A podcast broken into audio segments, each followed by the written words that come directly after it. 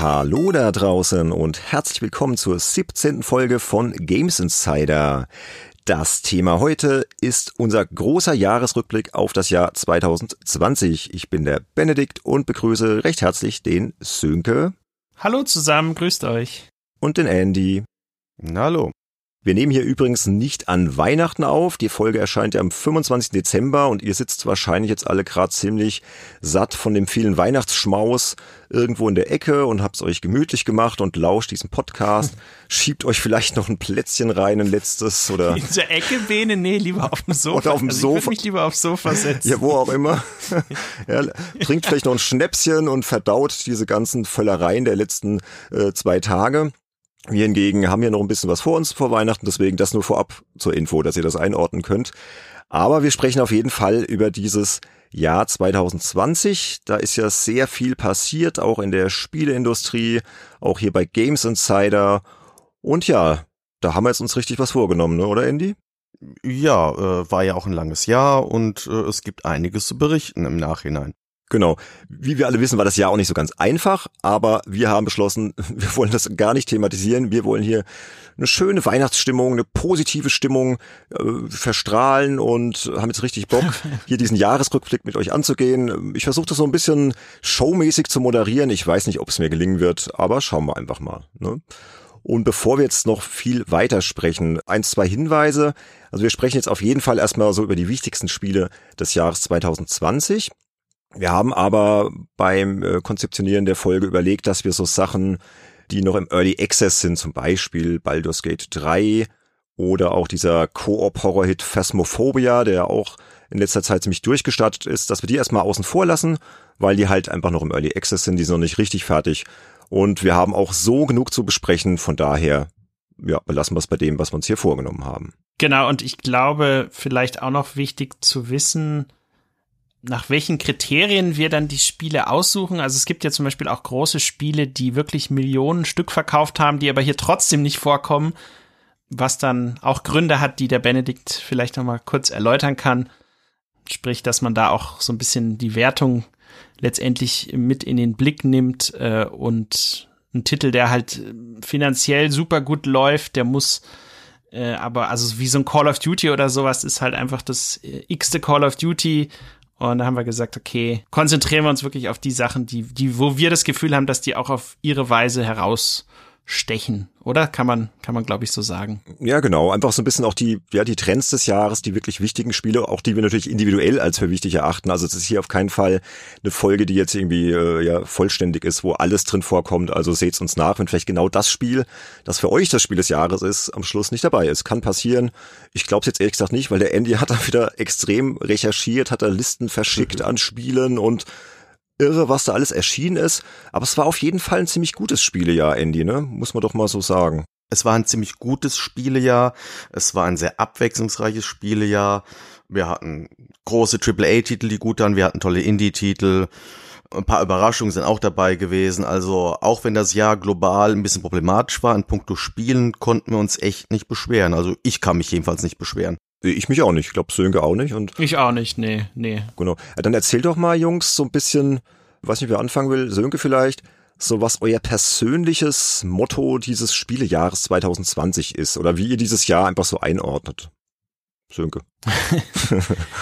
ist eine gute Frage. Also bei mir war das ja so, dass ich ja insgesamt fast fünf Monate dieses Jahres auch gar nicht richtig gearbeitet habe, weil ich ja in Elternzeit war und da hatte ich dann aber eben dann immer abends, wenn dann die Kids alle schon äh, geschlafen haben und meine Frau auch K.O. war, dann einfach wirklich mal ein bisschen mehr Zeit gehabt, halt auch Sachen zu spielen, die mich so privat einfach mehr interessieren und ähm, hatte dann auch nicht so diesen Artikeldruck im Hintergrund und äh, das fand ich ehrlich gesagt äh, sehr angenehm, irgendwie wirklich ohne überlegen zu müssen, hey, was, was schreibst du dir jetzt auf und was äh, könnte man darüber jetzt noch recherchieren und so einfach nur ganz normal wie jemand anderes eben auch, der sich ein Spiel einfach zur Entspannung kauft oder weil er die Serie mag und nicht, weil er da jetzt unbedingt mit diesem einen Spiel dann irgendwie, ja, in meinem Fall halt Geld verdienen muss, letztendlich auch, indem ich halt möglichst viele abwechslungsreiche Artikel dazu anbiete. Ähm,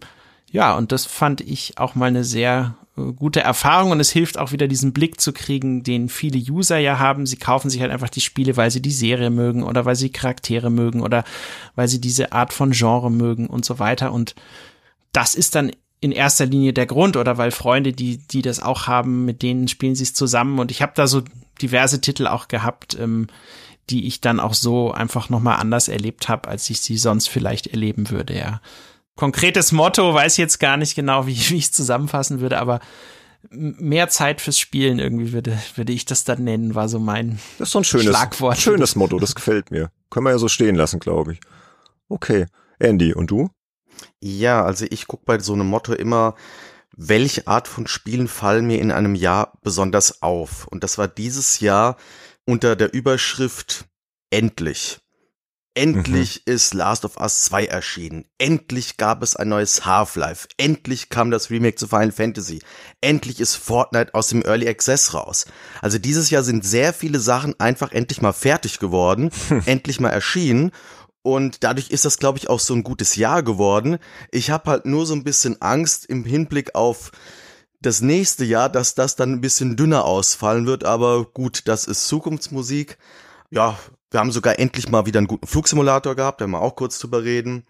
Und Kentucky Route Zero, ich weiß nicht, ob ihr das kennt, so ein Indie-Adventure mit verschiedenen Episoden, das endlich die fünfte Episode nach Jahren Verzögerung erschien. Also es ist einiges halt fertig geworden. Ich würde halt gerne mal wissen, warum. Vielleicht haben sich viele gedacht, 2020 ist so ein schönes rundes Jahr. Vielleicht ist es aber auch einfach nur Zufall. Und das ist deshalb mein Motto. Endlich. Sehr schönes Motto. Ja, mein Motto ist besser spät als nie ich habe ja auch dieses Problem, was wir als Journalisten oft haben, dass wir einfach uns beruflich mit bestimmten Sachen auseinandersetzen müssen, bestimmte Spiele, ja, und die müssen dann halt gespielt werden, die müssen getestet werden oder die muss man halt für, eine, für eine Reportage sich anschauen und so weiter. Und oft ist es auch so, wenn dann aktuelle Sachen rauskommen, dass der Hype um diese Titel mich dann eher abschreckt, ja, oder weil ich halt beruflich dann schon an allen Fronten damit zu tun habe, dass ich dann sage, nee, privat spiele ich was anderes. Und das war halt 2020 auch so. Da habe ich mir dann zum Beispiel so ein altes Spiel wie The Witcher 3 rausgepickt, was ich endlich mal nachholen wollte und habe es dann tatsächlich wirklich intensiv gespielt. Bin da jetzt auch kurz vor dem Ende der Hauptquest und jetzt im Weihnachtsurlaub werde ich es auf jeden Fall beenden. Freue ich mich jetzt auch schon richtig drauf. Und das ist auch mit anderen Spielen noch passiert, wie zum Beispiel Life is Strange, Before the Storm, habe ich auch lange liegen lassen, habe es immer wieder aufgeschoben, habe jetzt auch 2020 erst angegangen. Und dann natürlich Demon's Souls ist auch so ein bisschen passend zu diesem Motto, besser spät als nie. Das habe ich zwar damals auf der PS3, als es rauskam, 2009, gespielt und getestet und dann war es aber halt jobmäßig irgendwie erledigt. Dann dachte ich so, ja komm, irgendwie, nee, reicht, brauche ich jetzt nicht nochmal. Und habe jetzt durch die neu aufgelegte PS5-Version dieses Spiel einfach neu für mich entdeckt und spiel's gerade auch. Aber auch da kommen wir dann später noch drauf. Und äh, dieses Motto trifft aber auch so ein bisschen meine ganze, ja, seit Jahren neu entdeckte Retro-Leidenschaft, weil ich halt viele Klassiker dieses Jahr nachgeholt habe. Äh, Andy kennt das ja alles. ich könnte jetzt wieder Stunden über Loom schwadronieren. Das LucasArts Adventure, was ich zum Beispiel für unser Unterstützerformat, die Retro-Runde in diesem Jahr zum allerersten Mal gespielt habe. Und das hat mich total begeistert. Also auch besser spät als nie. Oder was war noch 2020? Lass mal kurz überlegen. Ähm, Lands of Law, äh, Ultima Underworld, so Dungeon Crawler, die ich schon immer mal nachholen wollte, habe ich dieses Jahr zum ersten Mal gespielt. Oder auch tatsächlich so Sachen wie F-Zero fürs Super Nintendo. Also lauter Spiele, die lange, lange irgendwie im Hinterkopf schwirrten und wo ich dann endlich mal gesagt habe, komm, die holst jetzt mal raus, die spielst du mal und ja. Also besser spät als nie. Ach ja, und ganz aktuell äh, habe ich noch, weil ich PlayStation Now abonniert habe, tatsächlich mit dem ersten Red Dead Redemption angefangen weil ich den Nachfolger, also Red Dead Redemption 2, der ist ja 2019 erschienen und der wurde ja auch extrem gehypt und das war auch wieder so ein Spiel, wo ich dachte, ach komm, hm, so viele Artikel zu 2018. abgeliefert. Entschuldigung, 2018, genau. Äh, siehst du mal, wie, wie schnell man da durcheinander kommt. Jedenfalls dachte ich mir, nee, ich möchte jetzt erstmal den Vorgänger spielen und jetzt habe ich mit dem über PlayStation Now angefangen. Und wie gesagt, besser spät als nie. So, jetzt haben wir unsere Mottos mal durchgegangen ich würde sagen, dann gehen wir mal direkt zu den Highlights, Andy, oder? 2020. Genau. Du hast ja die Liste zusammengestellt so ein bisschen, hast da so ein bisschen im Hintergrund als, ich sag mal, Regisseur dieser Folge agiert. Ich, ich magst du mal kurz erklären, wie du das, oder, oder auf welche Kriterien du da geachtet hast, oder auf welche, oder welche Punkte dir da wichtig waren. Also, ich habe zum einen halt geguckt, jetzt so vom Wertungsschnitt her, Metacritic-Schnitt her, welche Spiele sind ziemlich hoch bewertet gewesen. Normalerweise so im Felde 89 plus oder 90 plus äh, Punkten sind das in einem Jahr nicht besonders viele. Das waren dieses Jahr doch eine ganze Menge, mehr als normal. Hm. Die habe ich so ziemlich alle reingepackt. Außer natürlich jetzt solche, ähm, also was, was nicht drin ist, ist sowas wie Persona 5 Royal, weil das nur in Anführungszeichen eine verbesserte Version des Persona 5 von vor vier Jahren ist. Die aber ziemlich gut ist, ne? Ja, aber wie gesagt, irgend du musst mir Schluss machen. Das stimmt. Und das ist halt für mich mehr ein 2016er Spiel als ein 2020er Spiel. Das andere, was wir, was ich reingepackt habe, sind halt wirklich beliebte Spiele, die eben bei den Usern sehr beliebt sind, die äh, so Ghost of Tsushima werden wir drüber reden müssen. Final Fantasy VII Remake war ein großes Ding, auch wenn es ein bisschen umstritten am Schluss war. Und natürlich dann eben auch Spiele, die ungewöhnlich erfolgreich waren.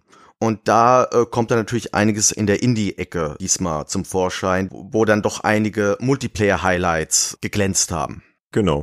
Und wir haben uns überlegt, dass wir das Ganze jetzt schön chronologisch angehen. Wir fangen also wirklich am Jahresanfang 2020 an. Ich werde die Titel immer so ein bisschen kurz anmoderieren und dann haben wir uns praktisch für jedes Spiel ich sag mal, einen Experten gesucht oder jemand, der vielleicht was Interessantes dazu erzählen kann, haben auch den ein oder anderen O-Ton von anderen Podcastern besorgt. Auch unser Kollege, der Olaf, ist zu hören. Der ist ja noch in der Babypause. Aber dann haben wir gesagt, komm, Olaf, kannst du auch was zu beisteuern. Der hat sich auch noch ein, zwei Spiele rausgepickt und ich würde sagen, dann fangen wir jetzt einfach mal an.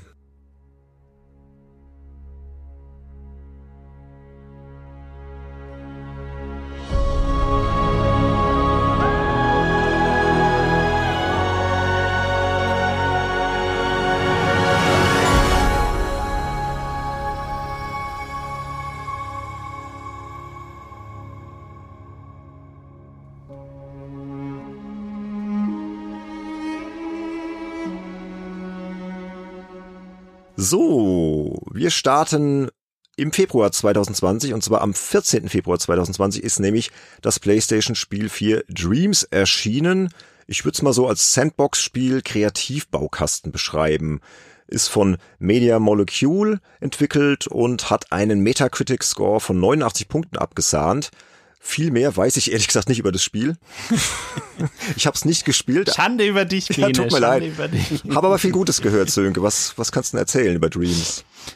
Ja, ich hatte das äh, damals für das Portal, für das ich auch arbeite, Games sehr getestet und habe natürlich schon gewusst, so ein bisschen, was da auf mich zukommt. Media Molecule hat ja damals mit Little Big Planet äh, schon so eine kleine Kreativrevolution gestartet. Die hatten ja dieses Play, Share, Create Konzept, wo du im Spiel eben spielen kannst, äh, Sachen bauen kannst und die dann aber auch teilen kannst. Und Dreams ist im Grunde genommen so die, die nächste Evolutionsstufe dieses ganzen Konzepts, weil du einfach in Dreams äh, mit diesen Baukästen, mit diesen Werkzeugen, die dabei sind, einfach so viel mehr noch machen kannst, als das bei Little Big Planet der Fall war, dass du wirklich, wenn du da am Anfang sitzt, sogar teils echt schon ein bisschen überfordert bist. Das Schöne ist an Dreams, es sind sehr, sehr viele tolle äh, Tutorials drin, wo wirklich jeder Schritt ähm, erklärt wird. Äh, du hast zum Beispiel auch eine mitgelieferte Kampagne, die Media Molecule komplett mit den Werkzeugen aus dem Spiel gebaut hat.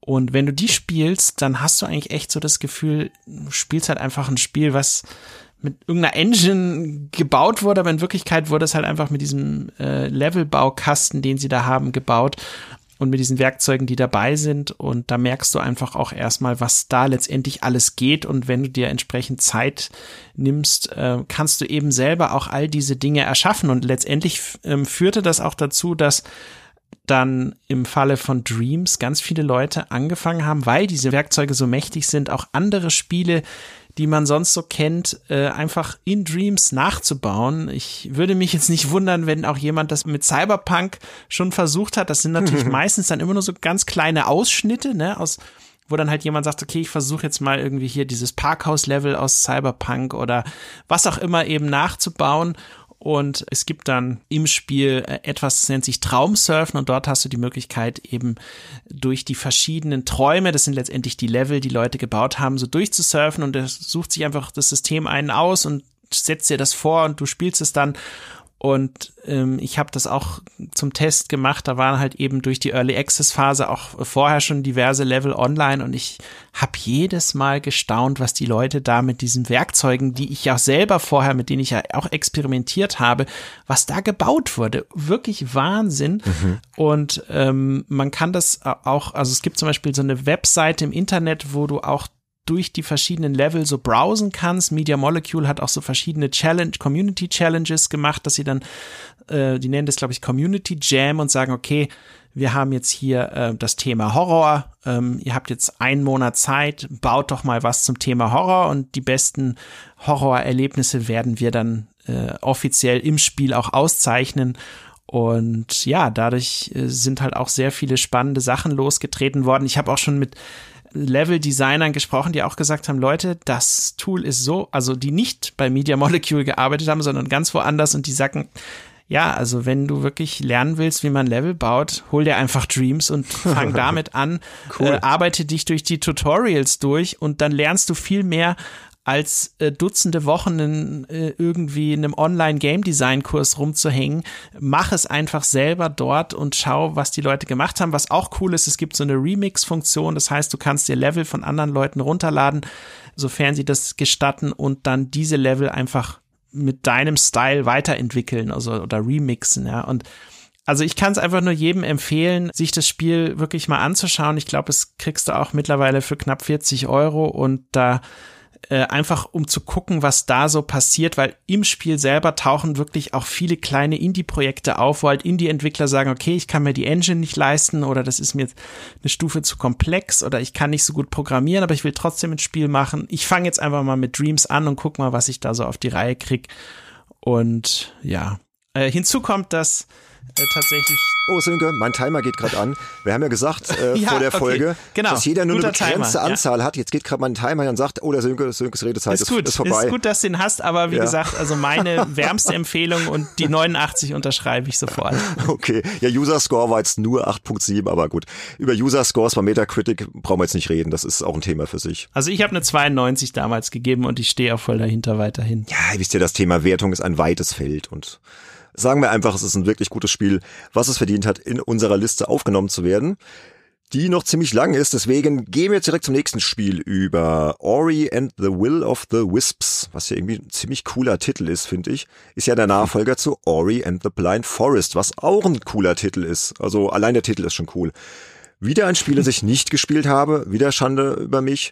Aber der Andy ist ein großer Fan dieses Jump'n'Runs, das am 11. März 2020 erschienen ist. Andy, was kannst du zu Ori and the Will of the Wisps erzählen? Ja, also großer Fanboy-Alarm. Die meisten wissen ja, dass ich ein großer Fan schon von Ori and the Blind Forest war. Es war mein Lieblingsspiel des letzten Jahrzehnts. Stimmt, das war dann Nummer eins. Und entsprechend ne? war ich auch ziemlich begeistert jetzt hier vom Nachfolger, auch wenn er nicht ganz so perfekt geworden ist. Das heißt, es gab ein paar Passagen, die haben mich ein bisschen gestört. Schwierigkeitsgrad her, technische Schwierigkeiten zum Launch bei der Xbox One Version aber trotzdem ist es wieder mal ein unglaublich magisches Jump'n'Run oder besser gesagt sogar Metroidvania geworden mit einer schön verschachtelten Level-Design-Struktur. Der Charme der Geschichte, der liegt irgendwo zwischen Disney und Studio Ghibli. Mhm. Und der größte Unterschied zum Vorgänger ist, im Vorgänger hatte man diese Sein-Schuss-Mechanik, damit konnte man sowohl springen als auch gleichzeitig schießen. Diesmal gibt es die sogenannte Geisterklinge. Das ist mehr oder weniger ein Schwert, womit man halt sehr viel rumschnetzeln kann. Und während man die Geisterklinge bekommt, fällt ein wichtiger Satz, der heißt Now use the light we want to see. Mhm. Und dieser Satz ist gleichzeitig der Name eines Musikstückes, was in diesem Spiel vorkommt. Die Musik ist von Gareth Coker, der hat einen orchestralen Soundtrack mit einer absoluten Perfektion gezaubert, egal ob Komposition, Instrumentation oder Arrangement. Er ruht sich nicht nur auf dem Thema von Blind Forest aus, weil er sich selbst leiht, sondern umwickelt es mit lauter Ohrwurm-Melodien, was man ja so in orchestralen Soundtracks so gut wie gar nicht kennt. Er berührt mein Herz, meine Seele, insbesondere mit diesem oh Now Use the Light We Want to See. Mhm. Und allein dieses Musikstück steigert sich so von Minute zu Minute durch das Aneinanderreihen von wunderschönen Melodien, die mich zum Heulen bringen. Und aus dem Grund ist es der drittbeste Soundtrack, den ich je gehört habe. Was ist der beste? Ist mal spontan gefragt. Äh, also die beiden, die an ihr nicht rankommt, sind Turrican 2 und Final Fantasy 6. Ja, okay. Okay, Turrican ist Agreed, geil, ja. agreed. Ja, kann man auf jeden Wissen Fall. wir alle, glaube ich. Ja, auf jeden Fall. Klingt nach einem ganz tollen Spiel, aber wenn das jetzt jemand spielt, der den Vorgänger nicht gespielt hat, würdest du dem, oder der den Vorgänger nicht kennt, würdest du sagen, hey, spiel erst den ersten Teil oder würdest du so als Einstieg den zweiten empfehlen? Weil das ist ja, glaube ich, ein Tick zugänglicher, oder? Was ich da so raushöre. Das ist ein bisschen schwierig. Also die sind eigentlich beide fast gleich zugänglich. Sie haben halt, äh, der erste Teil hat halt Stellen, die sind kniffliger, schwieriger, aber besser durchdacht. Der Okay. zweite Teil ist ein bisschen Mainstream-freundlicher, hat allerdings auch den kleinen Nachteil, die Geschichte knüpft schon sehr an den ersten Teil an. Also das heißt jetzt nicht, dass man den nicht versteht, wenn man den ersten nicht gespielt hat, aber ich glaube, der Reiz ist dann ziemlich weg, dann den ersten nochmal nachzuholen. Ach so, ja. Also Hm, ich würde sie eher in der richtigen Reihenfolge spielen, aber okay. das ist jetzt nur so aus dem Bauch heraus. Ich glaube, die meisten würden andersrum sagen, weil die meisten finden den zweiten besser. Ah, okay. Ja, die Wertungen waren ja auch sehr hoch, wenn man mal so auf Metacritic schaut. Da hat die Switch-Version lustigerweise 93 Punkte bekommen. Noch mehr als die anderen Versionen. Ist die einfach die beste oder woran liegt das? Ich glaube, das liegt mehr daran, dass es dort weniger Rezensionen gab und Ah ja. vielleicht Hm. auch, dass es besser zur Switch passte, weil man muss ja immer so gucken, gerade jetzt die, die Version, die die wenigsten Punkte hat, die PC-Version, das ist eigentlich die, die landläufig am besten gilt, aber ähm, Mhm, da werden wohl die strengsten äh, Kritiken, die strengsten Magazine gewertet haben. Also deshalb sind so diese kleinen Abweichungen, da reden wir von fünf Punkten Unterschied. Da würde ich jetzt nichts auf die Goldwaage legen, was jetzt die beste und was die schlechteste Version ist. Also kannst du auf allen Systemen für das äh, Ori and the Will of the Wisps erschienen ist, empfehlen und sagst, ist wurscht. Also einfach raussuchen. Ja, ein bisschen vorsichtig. Ich habe es ja, wie gesagt, auf der Xbox One gespielt, weil ich dort eine Collectors Edition mir gekauft habe. Und ich habe eine alte Xbox One, also ich habe nicht mal eine Xbox One X. Und das war technisch grenzwertig. Ja, okay. Äh, das heißt, äh, es sollte mindestens eine X sein, besser PC. Und Switch soll halt ziemlich gut im Handheld-Modus aussehen, was ich so gehört habe. Alles klar. Gut, danke dir, Andy. Klingt auf jeden Fall nach einem sehr spannenden Spiel, äh, nach einem sehr schönen Spiel vor allem. Und war das nicht ein deutscher Entwickler auch, Moon Studios? Mm, äh, teilweise, also der Director Thomas Mahler ist Österreicher. Österreich, Also ja, fast. irgendwas war da. Hm, Ich habe ja, halt genau. nur eben gehört, dass das Team wirklich auf der ganzen Welt halt ansässig ist und dass die halt wirklich über, also ohne Internet äh, würde dieses Spiel niemals existieren, weil die sich niemals so hätten äh, kommunizieren können, zusammenarbeiten können, wie sie das halt gemacht haben. Ja, was ja in diesem Jahr gerade für ganz viele Entwickler sehr, sehr wichtig war. Ne? Also brauchen wir ja gar nicht drüber reden. Ne? Ich glaube, ohne diese globale Vernetzung wären viele Spiele gar nicht fertig geworden. Wie zum Beispiel auch Doom Eternal, das am 20. März 2020 erschienen ist. Für so ziemlich alle Systeme, die es da so gibt auf dem Markt. Äh, Und das war ja der Nachfolger zu dem Doom von 2000, oh, jetzt bitte korrigier mich, Andy, 2016, ne? Äh, ja. Genau, 2016. Äh, und äh, hat auch ziemlich abgestaubt, auch in der Fachpresse und für viel Begeisterung gesorgt. Und wir haben hier auch den Olaf mal gefragt, weil der hat das auch getestet damals im März und der war auch sehr begeistert, ob er denn nicht Lust hat, einen kleinen O-Ton zu machen. Und er hatte Lust und den hören wir uns jetzt mal an. Doom verfolgt mich schon mein gesamtes Spielerleben. Der erste Teil erschien 1993. Ich denke mal, ich habe den so allerspätestens 94 dann auch gespielt, als das Spiel dann auch wirklich auf dem Schwarzmarkt, der sich damals Schulhof nannte, bei uns aufgetaucht ist. Und ich mochte auch das 2016er Reboot der gesamten Serie, fand aber, dass es auf Dauer etwas monoton gewesen ist. Da war richtig viel geiles Shooter-Gameplay mit Glory-Kills und allem, was dazugehört, dabei, aber es fehlte dem Spiel einfach ein bisschen an Substanz. Irgendwann hatte ich es dann satt, zum tausendsten Mal Gegnerwellen umzudreschen und mich da durchzumetzeln. Da fehlte ein bisschen was. Und ich war sehr, sehr skeptisch Doom Eternal gegenüber. Ich habe das damals auf einem Event schon relativ frühzeitig gespielt, konnte mir den ersten Eindruck davon verschaffen und war geradezu überfordert mit den Möglichkeiten, die das Spiel gerade bot. Gerade aus dieser Mischung aus ähm, ja, Ressourcengewinnung, Action dann auch teils noch Umgebungsrätseln. Das war etwas anderes für die Doom-Serie. Und ich war skeptisch, ob das funktionieren würde. Und ich muss sagen, Doom Eternal hat mir riesig Spaß gemacht. Und es ist auf jeden Fall auch noch ein Spiel, was ich auch heutzutage einige Monate nach Release hier nochmal anfassen würde. Genau gesagt habe ich es auch zuletzt auf der Switch nochmal gespielt. Da muss ich sagen, mit den kleinen Sticks von den Nunchucks nicht ganz meins. Auch insgesamt geht ein bisschen die optische Brillanz des Spiels verloren. Einfach dadurch, dass eben die Hardware-Möglichkeiten nicht ganz so da sind. Aber im Kern bleibt das Spiel eben immer noch genial. Und da muss man sagen, auch, dass man so ein Spiel auf die Switch bringen kann, gut ab. Ansonsten finde ich, hat man hier bei Doom Eternal sehr, sehr, sehr viel richtig gemacht. Ich finde, man hat hier diese Gewalt und diese Wucht vor allem, die ein Doom immer ausgezeichnet hat, die hat man hier wirklich toll präsentiert. Auch die Art und Weise, wie man die Umgebungsrätsel und die Fähigkeiten des Slayers hier neu eingebunden hat, mit Doppelsprüngen, mit Energiefeldern und ganz vielen anderen ähm, Möglichkeiten, die man hier hat, das äh, fühlt sich einfach derart gut an, dass es zwar auf der einen Seite extrem anstrengend ist zu spielen. Ich finde, es ist kein Spiel, was man so einfach zwischendurch mal zockt, sondern das ist was, worauf man sich einlassen muss, weil wenn man hier auch nur eine Sekunde unachtsam ist, dann geht man drauf, man fällt irgendwo runter oder man erleidet sonst irgendwie Schiffbruch. Aber wenn man eben dabei ist, dann hat man gerade an dieser Mischung aus dieser schnellen Action, dem tollen Trefferfeedback und der wirklich brillanten Grafik, die das Spiel bietet, da hat man wirklich sehr, sehr, sehr viel Spaß. Und alles andere, was da drumherum passiert, ähm, von irgendwelchen ähm, Sekundärwaffen, die man wechseln kann, von ähm, Upgrades, die man freischalten kann, von der eigenen Slayer-Basis, die man dann erkunden kann. Das ist alles gut und schön, aber für mich ist hier einfach der Kern dieses Spiels, der ist wirklich herausragend und der besteht eben aus dem gewohnt griffigen Shooter-Gameplay, was wir hier eben haben, der tollen Grafik und natürlich diesen ja fast schon an Puzzle angelehnten, ähm, ja, Action-Passagen, die man hier eben hat, wo man immer sich überlegen muss, wie gehe ich jetzt vor? Welche Ressourcen fehlen mir gerade? Fehlt mir Energie? Fehlt mir Munition? Was brauche ich noch? Welche großen Gegner sind da? Ähm, wie kann ich die am besten bearbeiten? Welche Möglichkeiten habe ich?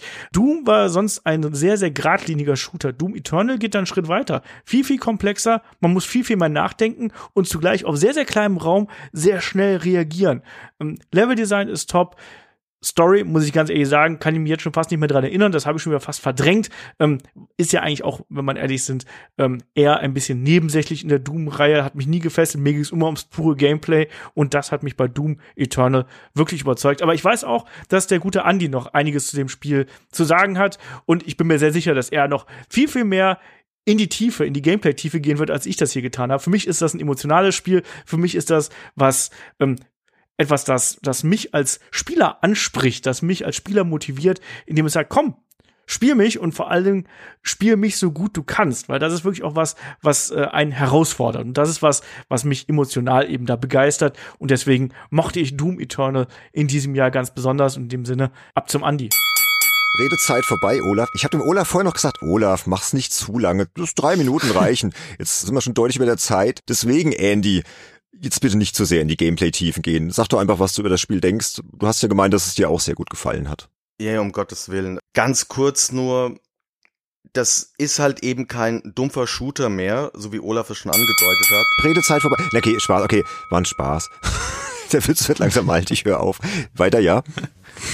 Es ist halt kein dumpfer Shooter mehr, sondern es gibt halt verschiedene Arten, wie man die Gegner halt tötet und je nachdem, wie man sie tötet, bekommt man halt Munition oder Lebensenergie und so muss man quasi immer äh, wie in so einem Roulette immer an der am Ball bleiben, um eben ja die Ressourcen zu haben und gleichzeitig die Gegner in der richtigen Reihenfolge zu töten. Deshalb Puzzle Shooter. Und das andere, was ich ganz kurz noch auf euch eingehen möchte, ist von der Story, hat er gemeint, hat er vergessen. Das ist nicht nur nicht wichtig in Doom Eternal, es ist wichtig, dass es keine gute Story in dem Spiel gibt, weil es geht in Doom nicht um eine Story. Die wurde in 2016 nicht umsonst verballhornt und hier wird sie auch nicht besonders ernst genommen. Das Einzige, was ich noch weiß, ist, dass man mittendrin ein Loch in den Mond schießt. Jetzt Moment, und Doom hat eine Story? Hab ich irgendwas verpasst? Ja, Doom hat eine Story, in der Tat. Und in Doom Eternal schießt du ein, schießt du ein Loch in den Mond. Weil es geht. Okay. Und, und, dann, und danach schießt du ein Loch in den Kopf von deinem Gegner. Äh, naja, den reißt du mehr oder weniger ab. okay. Ich höre daraus, also es hat dir auch sehr gut gefallen. Wie sah es so Metacritic-mäßig aus? Was kannst du da sagen? Metacritic war äh, relativ hoch, 88, 87 Punkte für mhm. PC, Xbox One und PlayStation 4. Switch ein bisschen weniger, 80 Punkte. Also da sieht man schon, die Umsetzung ist jetzt nicht perfekt. Wo ich ein bisschen überrascht habe, war bei dem User Score, dass der nur so bei 8 Punkten plus minus 0,3 liegt weil das Spiel ist eigentlich sehr beliebt. Das wurde von vielen als das Lieblingsspiel des Jahres bezeichnet. Aber es gibt wohl dann doch auch einige, die enttäuscht sind, dass es eben nicht mehr so ein dumpfer Shooter ist und dass es, dass man halt eben nachdenken muss, um die Levels zu schaffen. Und deshalb ist es ein bisschen umstritten geworden, aber für mich war es halt genau richtig so und boah. Klingt gut. Also ich habe nur das 2016er gespielt, aber das hat mir eigentlich gerade da gefallen, dass es so geradlinig und relativ simpel gestrickt war. Deswegen mal schauen. Aber ja, ihr kennt ja mein Motto, besser spät als nie. Wahrscheinlich spiele ich dann Doom Eternal 2024 oder so. mal schauen. Gut, wir bleiben im März 2020. Da ist am 20. März noch ein Spiel erschienen und zwar Animal Crossing New Horizons für die Switch. Wir haben das alle nicht so wirklich gespielt, haben wir festgestellt, aber wir haben gesagt, das Spiel war trotzdem wichtig für die Branche ja, weil hier Corona-Zeit, da ging es ja gerade richtig los und Lockdown. Und das war ein Spiel, das sehr erfolgreich war, Sönke, ne, zu der Zeit. Auf jeden Fall. Also ich glaube, Nintendo hat schon geahnt, dass das Spiel erfolgreich sein würde, aber dass es so durch die Decke gehen würde. Also ich glaube, das hat selbst Nintendo nicht äh, geahnt. Äh, natürlich wurde das Ganze durch Corona beflügelt. Die Leute saßen halt äh, in vielen Ländern der Welt in harten Lockdowns. Ähm, und haben dann so Dinge wie Doom Eternal gespielt, aber es gab ja auch Leute, die eben nicht so viel Ballerkram wollten. Es gab äh, Familien, die Spiele spielen wollten, äh, wo man einfach entspannt mit anderen, die woanders wohnen, irgendwie zusammen in einer recht heilen Welt einfach unterwegs ist. Und genau das ist ja das, was Animal Crossing letztendlich bietet. Es ist halt eine Social-Simulation, ähm, wo du eben auf diese Insel kommst und dir dann dort mit anderen äh, dein, dein Reich erschaffst sozusagen. Es können bis zu acht Leute spielen und letztendlich, ich will jetzt gar nicht so sehr aufs Spielprinzip eingehen, aber was, was ich halt so faszinierend fand, ist, wie kreativ die Leute das dann letztendlich genutzt haben. Ja, also wenn zum Beispiel, man, man kann das mal nachgoogeln, aber wenn dann zum Beispiel irgendwo eine Hochzeit ausgefallen ist, weil es einfach nicht geht, weil man sich nicht treffen konnte, dann haben die Leute gesagt, pass auf, dann machen wir das Ganze doch einfach in Animal Crossing, weil es einfach geht.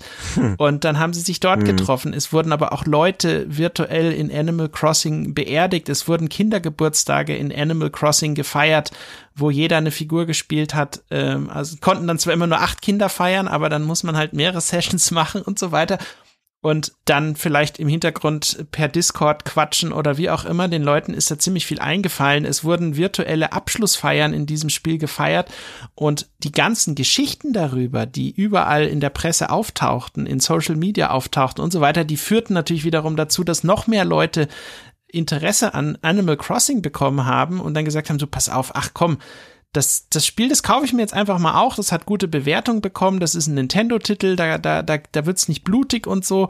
Das kaufe ich jetzt einfach mal. Und äh, das Spiel hat sich halt einfach wirklich dadurch äh, ständig äh, selber weiter befeuert und äh, befördert und wie auch immer. Und in den ersten drei Tagen allein in Japan 1,88 Millionen äh, in dem ersten Monat digital weltweit 5 Millionen und im August, das Spiel kam im März raus, im, im August 22 Millionen und ich weiß nicht, ich vermute, jetzt sind sie vielleicht schon bei, keine Ahnung, 25 Millionen oder so, aber äh, irre, was Nintendo damit für Geld gemacht hat, aber es ist eben auch ein Spiel, was viel Content äh, noch kriegen soll in der Zukunft ähm, und das Interessante ist auch, es wurde halt auch in kritischeren Zusammenhängen genutzt. Also zum Beispiel haben Aktivisten aus Hongkong gesagt, okay, wir sitzen hier im Lockdown, wir können nicht protestieren gegen die Tatsache, dass China hier äh, in der Sonderverwaltungszone Hongkong eingreifen will.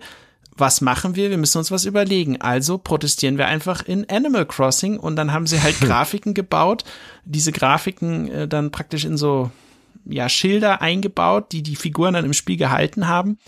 Und da standen dann halt irgendwelche Protestsachen drauf und das haben sie dann über Social Media geteilt und das ist bei vielen Filtern dann auch erstmal durchgerutscht, weil das irgendwie alles mit Animal Crossing in Verbindung stand und von vielen erstmal als harmlos erachtet ja, wurde. Clever, ne? Und dann hat es halt funktioniert. Was dann aber passiert ist, dass das Spiel wurde bei chinesischen, ähm, bei einer Plattform namens Taobao, ähm, so ein, so ein äh, Zwischenhändler ähm, und in, in, in China und die haben dann die importierte Fassung letztendlich äh, ja einfach an Kunden in China verkauft, wo es eigentlich noch gar nicht offiziell rausgekommen ist.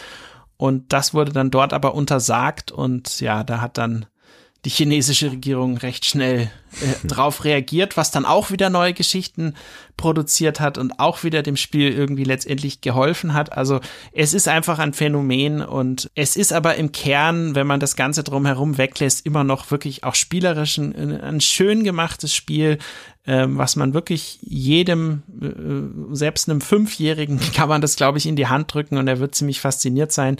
Nintendo tut ja auch ihr Übriges mit äh, Fernsehwerbung und so weiter, um das auch immer noch zu promoten und ja, aber ich glaube, es ist einfach ein, ein guter Titel und wer halt einfach in dieses Animal Crossing Universum mal eintauchen will, der kann, glaube ich, mit der Version auf jeden Fall nicht, nicht viel falsch machen. Ja. Klingt schön. Und wer vielleicht jetzt noch was für die Weihnachtsferien sucht, so für die ganze Familie, ich glaube, ja. da ist er bei Animal Crossing auch ganz gut aufgehoben, ne? Genau. Oder, oder eine Runde Just Dance, wenn man ein bisschen äh, Weihnachtsspeck abbauen will. ja, kann auch nicht schaden. Ja. Nach all der Völlerei, ne? Genau. Eine kurze Anekdote zu Animal Crossing habe ich gefunden. Sogar Joe Biden hatte dort eine eigene Insel. und Echt? hat mit dieser Wahlkampf betrieben. Das ist kein Scherz. Ja, siehst du mal. Verrückt, oder? Das hat wirklich große Kreise gezogen, dieses ja, Spiel. Ja. ja, und dann kam Donald Trump vorbei und hat dann die Insel zerstört, oder? nee, Joe Biden ist gewählter Präsident. Es hat wohl funktioniert. ja, auf jeden Fall. Ja, cool, aber interessant, was da für Geschichten auch um das Spiel herum genau, äh, also entstanden sind. Also es ist echt ja, faszinierend, ja. ja. Deswegen musste es auf jeden Fall erwähnt werden. So, jetzt sind wir immer noch im März. Mann, Leute, wir haben noch so viele ja, Spiele vor uns. Der März ist das Wahnsinn nächste Spiel, gewesen. Ja, da habe ich mir extra aufgeschrieben beim nächsten Spiel. Andy und Sönke, kurz halten. Weil ich genau weiß, wenn ihr jetzt beide loslegt über dieses Spiel, kann das nämlich ausufern. Wir sprechen hier nämlich von Half-Life Alex für den PC, dem Virtual Reality Shooter. Jungs, ich weiß, ihr seid große Fans von dem Spiel, aber vielleicht könnt ihr euch da kurz den Ball hin und her äh, spielen und in aller Kürze erklären, warum muss man das gespielt haben dieses Jahr? wer, ja. wer fängt an, Andy, du oder ich? Ich, ich, ich fang kurz an. Okay, fangen wir an. Warum muss man es gespielt haben? Es ist für mich das wahre Next Generation Erlebnis. Nicht okay. PlayStation 5 oder Xbox Series X. Es ist eine völlig neue Erfahrung in VR. Es ist ein Shooter, der wirklich speziell für diese Technologie gemacht wurde, der auch nicht ohne VR funktionieren würde. Der hätte gar nicht mehr die Dynamik. Und es ist halt äh, ein VR-Spiel, was halt gnadenlos alle Steuerungsmechanismen, die man sich unter VR vorstellen kann, ausnutzt. Und es ist auch das legitime Half-Life 3 und es ist mein persönliches Lieblingsspiel des Jahres. Und jetzt darf mal Sönke. Das ja, war eine Ansage. Also es hast, ich glaube schon in einer sehr kurzen Version sehr schön zusammengefasst. Ähm, ich würde das voll bestätigen. Also es ist wirklich so ich habe das Spiel runtergeladen, ich habe das Headset aufgesetzt und ich habe davor bestimmt 100 bis 200 verschiedene VR-Spiele, vielleicht sogar 300 gespielt. Und auch alle guten, würde ich sagen. Ja, also wirklich alles, was Rang und Namen hat, alles gespielt. Hast du sogar mehr gespielt als hab ich? Habe ich alles VR. gespielt. Hab ich ich habe ein Sonderheft auch mal gemacht. Und mehr VR. als ich. Alle, alles gespielt. Und dann setzt du die Brille auf und denkst, du hast schon alles erlebt. Und in dem Moment, wo du die aufsetzt und dann du anfängst zu spielen, dann merkst du plötzlich, alter Schwede, da hat endlich mal jemand verstanden, dass man einfach mal Geld in die Hand nehmen muss und sich Zeit nehmen muss und wirklich alles perfekt macht von Anfang bis Ende und du siehst es an der Grafik, du siehst es an der Steuerung, du siehst es am Sound, du siehst es an der Geschichte, du siehst es einfach an allem. Und du, du weißt, du, also am Anfang, ich, ich wusste überhaupt nicht, was ich sagen soll. Ich habe nur so gestaunt hm. und irgendwie versucht, hey, meiner Frau zu sagen, hey, komm mal, guck dir mal hier an auf dem Bildschirm, was hier abgeht. Aber natürlich. Ja, und deine Frau so, ja, ach komm, Sönke, ja, ist gut, ich, ich, ich weiß, du und deine genau, Spiele. Aber, äh, genau, aber es ist wirklich so, du musst das Headset aufsetzen und du musst es in VR erleben. Ähm, es ist ja das Prequel letztendlich rein storymäßig zu Half-Life 2 und erzählt so ein bisschen, was in dieser City 17 passierte, bevor der Freeman dort äh, angekommen ist.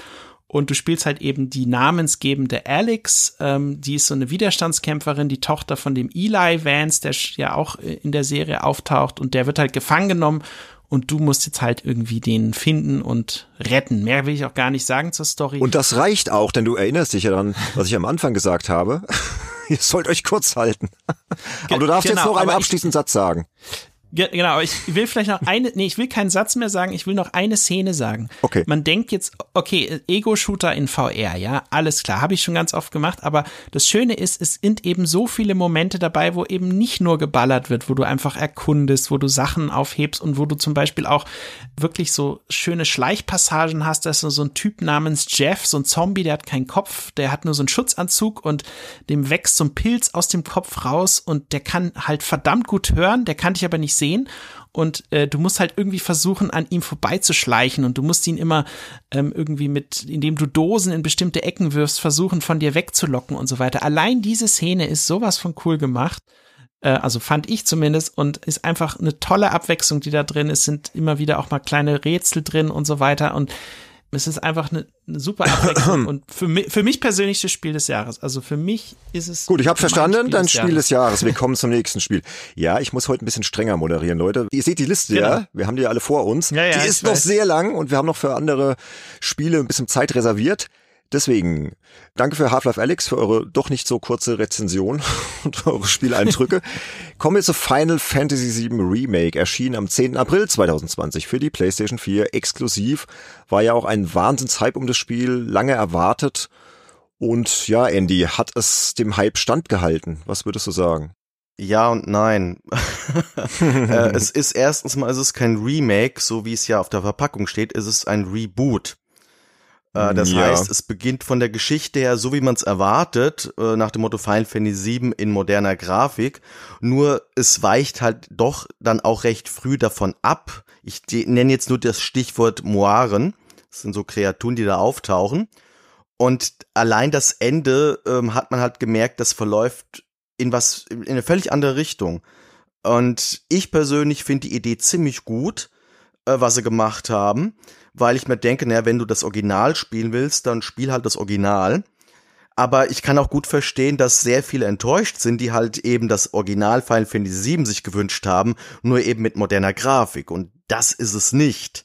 Mal ganz von abgesehen, dass es ja auch nur grob jetzt das erste Drittel der Geschichte ist, aber das wurde ja von Anfang an so kommuniziert.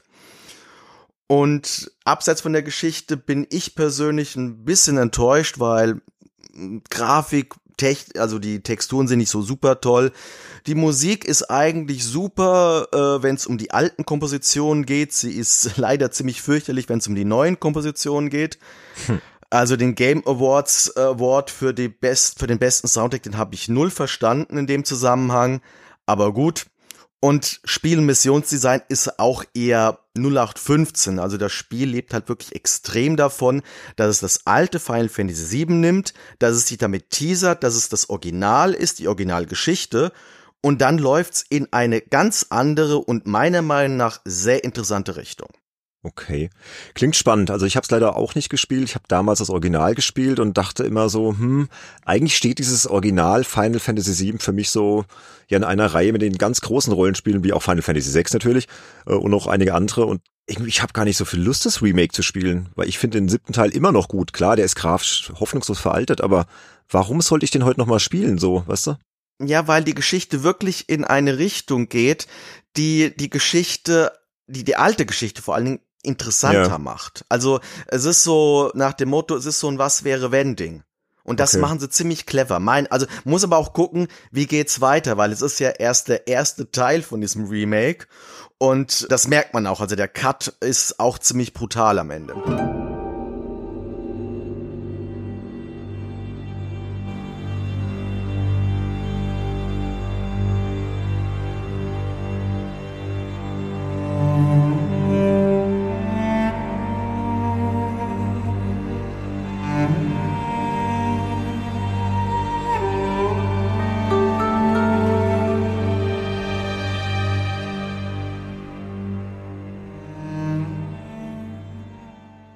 Jetzt sind wir in der Jahreshälfte angelangt im Juni und zwar am 19. Juni 2020 ist auch ein lange erwartetes Spiel erschienen, nämlich The Last of Us Part 2 von Naughty Dog entwickelt.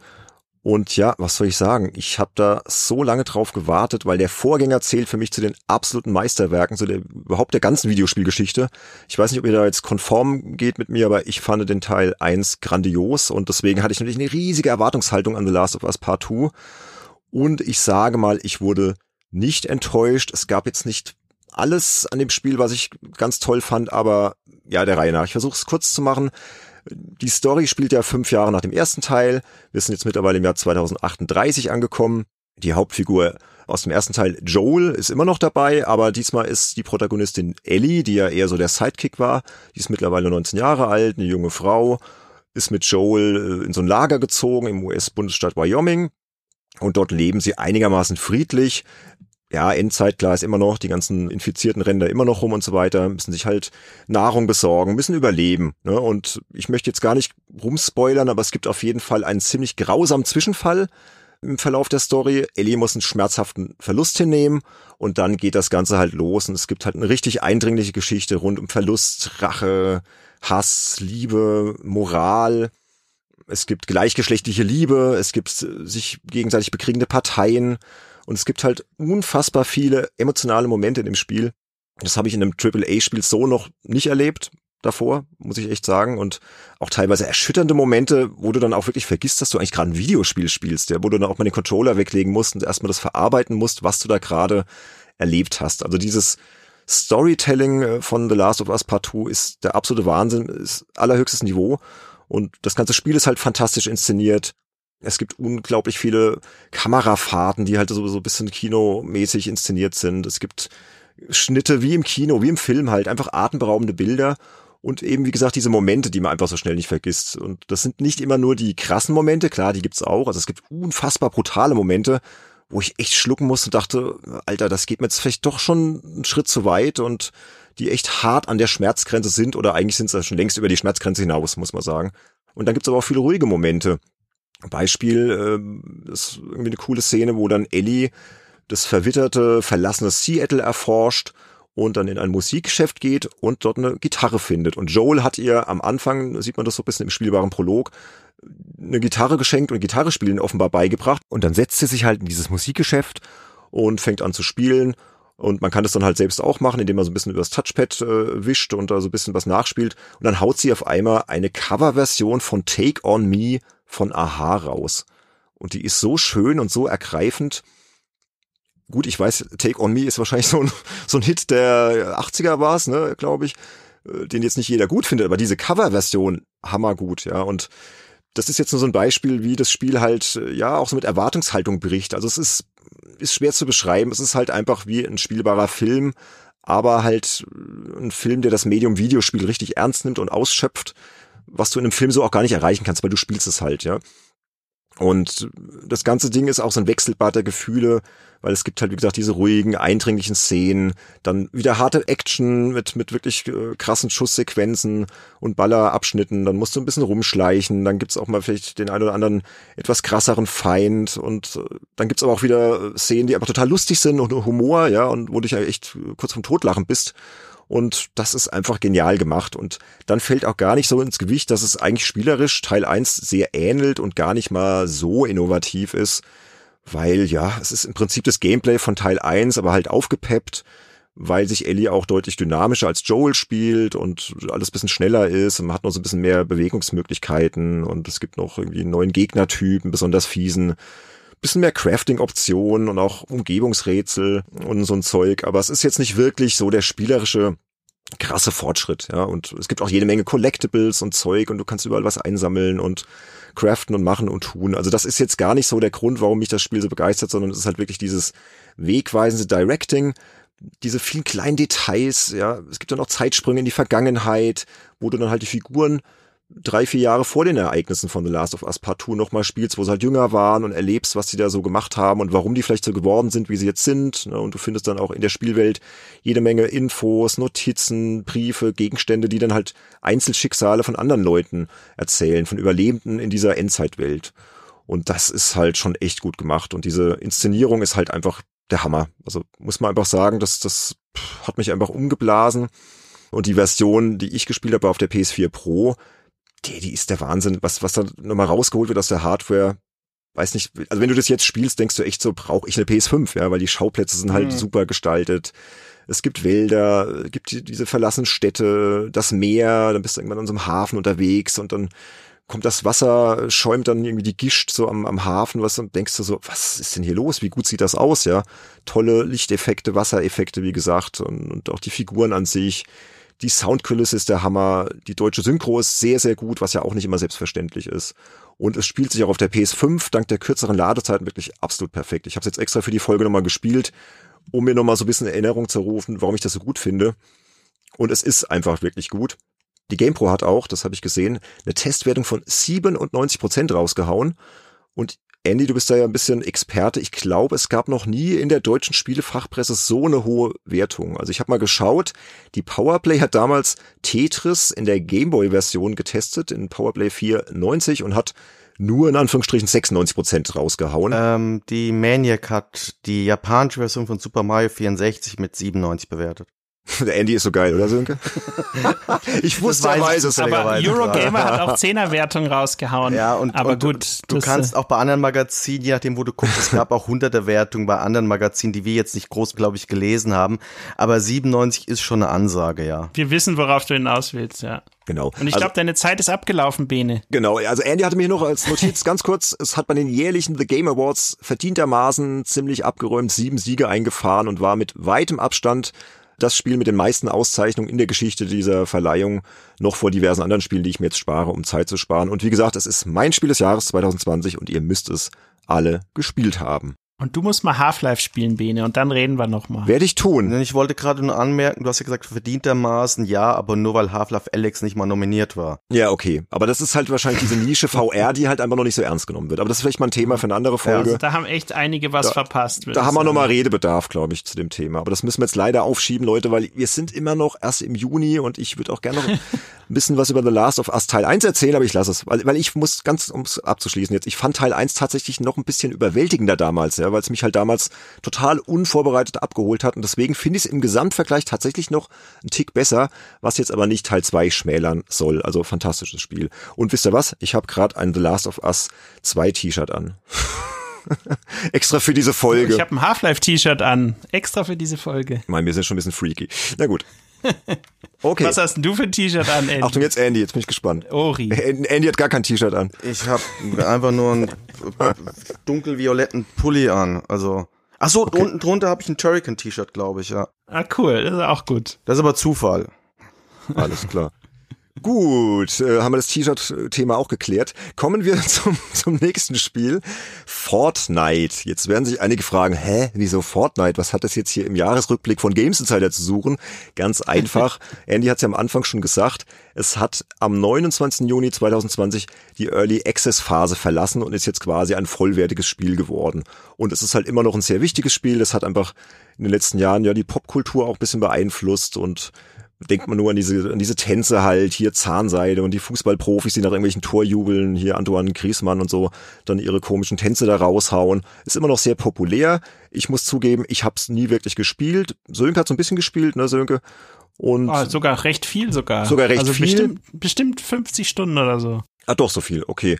Aber ich kenne jemanden, der es aktuell sehr viel spielt und das ist mein Sohn. Ne? Mein Sohn Elias, der ist elf Jahre alt, geht in die sechste Klasse und bei ihm und seiner Altersgruppe ist Fortnite aktuell immer noch extrem angesagt und wir haben uns gedacht, bevor wir jetzt immer so viel erzählen, lassen wir doch mal ihn so ein bisschen erzählen, was an Fortnite ja für ihn so faszinierend ist. Und ich habe ihn so ein bisschen befragt und wir haben das jetzt mal vorbereitet und hier ist das Interview mit meinem Sohn Elias. Elias, erzähl doch bitte mal so aus deiner Sicht, was ist ein Fortnite, worum geht's da überhaupt? Also in Fortnite gibt es verschiedene Modi, also beispielsweise den Solo-Modus, da spielst du gegen 99 andere Spieler und versuchst halt als letzter zu überleben. Dann gibt's noch den Du-Modus, da kannst du mit einem Freund spielen. Den Trio-Modus, da spielst du mit zwei anderen Freunden oder du kannst auch einfach aber mit random Leuten spielen, wenn du willst, aber du kannst auch einfach alleine gegen andere Duos oder Trios oder Teams spielen. Auf jeden Fall ist auch nicht so wichtig. Es gibt auch noch den Kreativmodus. Dort kannst du halt beispielsweise dich gut einspielen, einfach mit deinen Freunden eins gegen eins spielen und ähm, das macht eigentlich auch sehr viel Spaß. Dann gibt's noch Rette die Welt, das allerdings kostet aber 20 Euro noch das Kampflabor und vieles mehr. Und du spielst dann am liebsten immer den Battle Royale Modus mit deinen Freunden, ne? Vielleicht kannst du mal kurz erklären, wie läuft denn das dann so ab? Wie verabredet ihr euch da abends zum Spielen und wie läuft denn dann so eine typische Partie ab? Also, man geht halt eigentlich immer an einem Ort runter. Also man spricht per Headset entweder ähm, über den Spielchat oder über PS4 Party. Man redet dann halt eigentlich einfach nur miteinander übers Spiel. Man beachtet eigentlich das außenrum nicht so viel. Man tut einfach halt gerade darüber reden, was gerade passiert. Beispielsweise, man sagt dann so Begriffe, bei mir ist ein Gegner und wenn er kein Schild mehr hat, sagt man beispielsweise, er ist white. Also Schild ist sowas, du kannst bis zu 100 Schild haben. Die Schild bekommst du aus Saufpacks, ähm, kleinen Schildtränken und großen Schildtränken. Und sonst, man landet halt, wie schon gesagt, irgendwo, aber man tut sich halt jetzt eigentlich nur übers Spiel unterhalten und sich darauf auch sehr konzentrieren. Und dann spielt ihr so als Team zusammen und versucht dann einfach als Letzte zu überleben, ne? Ja, eigentlich schon, aber es ist halt sehr schwer, weil es sind halt auch manchmal auch sehr gute Spieler in der Runde, also andere gute Spieler. Okay. Und spielen das denn viele deiner Freunde? Eigentlich spielt es jeder aus meiner Klasse, also von den Jungs, nicht von den Mädchen, bis auf, ich glaube, vier oder so. Ja, vier, vier. Okay, ihr seid ja so die Zielgruppe, ich sag mal so die 11- bis 13-Jährigen. Spielen das auch noch ältere Leute oder ist das dann eher so auf die Jüngeren beschränkt? Also es ist eigentlich eher auf die Jüngeren beschränkt, aber ähm, Ältere können es auch spielen. Also ich kenne mich damit jetzt nicht so aus, aber ich beispielsweise spiele manchmal ähm, Random Duos, also tu dann mit jemandem sprechen, den ich nicht kenne, wenn ich Glück habe, ist er auch Deutsch. Und ähm, aber bisher habe ich eigentlich nur so Leute von 12 bis 15 getroffen. Aber es können auch ältere spielen, das ist eigentlich relativ egal. Und wie ist das denn? Da gibt's ja so Item-Shops in Fortnite, da kann man ja Geld ausgeben, ne? Reizt dich das? Ja, du hast mich ja beispielsweise letztens das Crew-Abo für einen Monat ähm, ausgeben lassen oder auch so ein Moment, ich hab, anderes Paket. Moment, ich habe dir zwei Euro spendiert. Du hattest ja was beim Wichteln in der Ja. Schule geschenkt bekommen und dann haben dir noch zwei Euro gefehlt, deswegen habe ich dir ausnahmsweise aufgerundet. Ne? Immer, immer bei den Tatsachen bleiben, weil du weißt ja, ich bin ja nicht so ein Freund davon, aber du findest es ganz cool, dass man sich da Sachen kaufen kann. Ja, es ist, kostet halt eigentlich, die Preise sind eigentlich relativ fair. Und wenn man halt viel Taschengeld bekommt und es ausgeben kann, kann man da eigentlich auch schon viel bekommen. Aber ich will jetzt nicht immer mein ganzes Taschengeld für Fortnite auf den Kopf hauen. Also ich würde auch manchmal ein bisschen sparen und mir dann vielleicht dann irgendwie mal, wenn ich dann so 200 Euro zusammengespart habe, ähm, würde ich dann vielleicht mal mir dann auch was ganz Großes kaufen. Aber ich würde jetzt nicht die ganze Zeit ähm, mir V-Bucks kaufen und die dann auch sofort ausgeben. Okay, äh, darüber müssen wir nochmal in Ruhe diskutieren, ne? über das Thema Geld ausgeben in Fortnite, weil ja, das sehen wir, glaube ich, ein bisschen unterschiedlich. Aber hier, ich merke ja, Fortnite ist für dich sehr faszinierend generell. Ne? Du beschäftigst dich ja nicht nur während dem Spielen damit und bist mit deinen Freunden am Reden und ihr seid ja immer, da ist ja immer gute Stimmung bei euch, kriege ich ja immer so mit. Du beschäftigst dich ja auch außerhalb des Spiels ganz gern mit Fortnite, zum Beispiel auf YouTube und so. Was machst du dann da genau? Also ich tue eigentlich immer unterschiedliche ähm, Videos gucken. Beispielsweise meine drei Lieblings-YouTuber sind im Moment eigentlich Wannabe auf Platz 1, auf Platz 2 vielleicht iCrimex oder Standardskill und auf Platz 3 eigentlich It's Asi TV. Wie ist das denn, wenn du dann dir die Videos von denen anguckst, von den YouTubern? Kriegst du da auch wichtige Tipps fürs Spiel? Also was du da an deinem Spielstil vielleicht verbessern kannst oder wie läuft das ab? Also beispielsweise Wannabe macht eigentlich immer Challenges mit seinem Partner Brexis. Das ist auch so ein YouTuber, den ich eigentlich auch ganz cool finde. Ähm, Standard-Skill tut eigentlich immer so erzählen, was gerade in Fortnite abgeht. iCrimex macht eigentlich auch immer Challenges oder macht eigentlich auch relativ häufig GTA-Videos. Die gucke ich aber auch manchmal. Und ähm, It's Assi TV, der macht Bene, eigentlich... da musst du jetzt aber eingreifen. Boah, der macht eigentlich so einfach ganz lustige Videos. Alles klar, danke dir. Jetzt noch vielleicht als kleines Fazit so am Jahresende über Fortnite. Wie würdest du das Spiel jetzt so insgesamt für dich bewerten? Ist das so dein Lieblingsspiel? Ist das so dein Spiel des Jahres? Oder gibt es da auch noch andere Sachen? Oder würdest du wirklich sagen, hey, Fortnite ist zurzeit meine Nummer eins?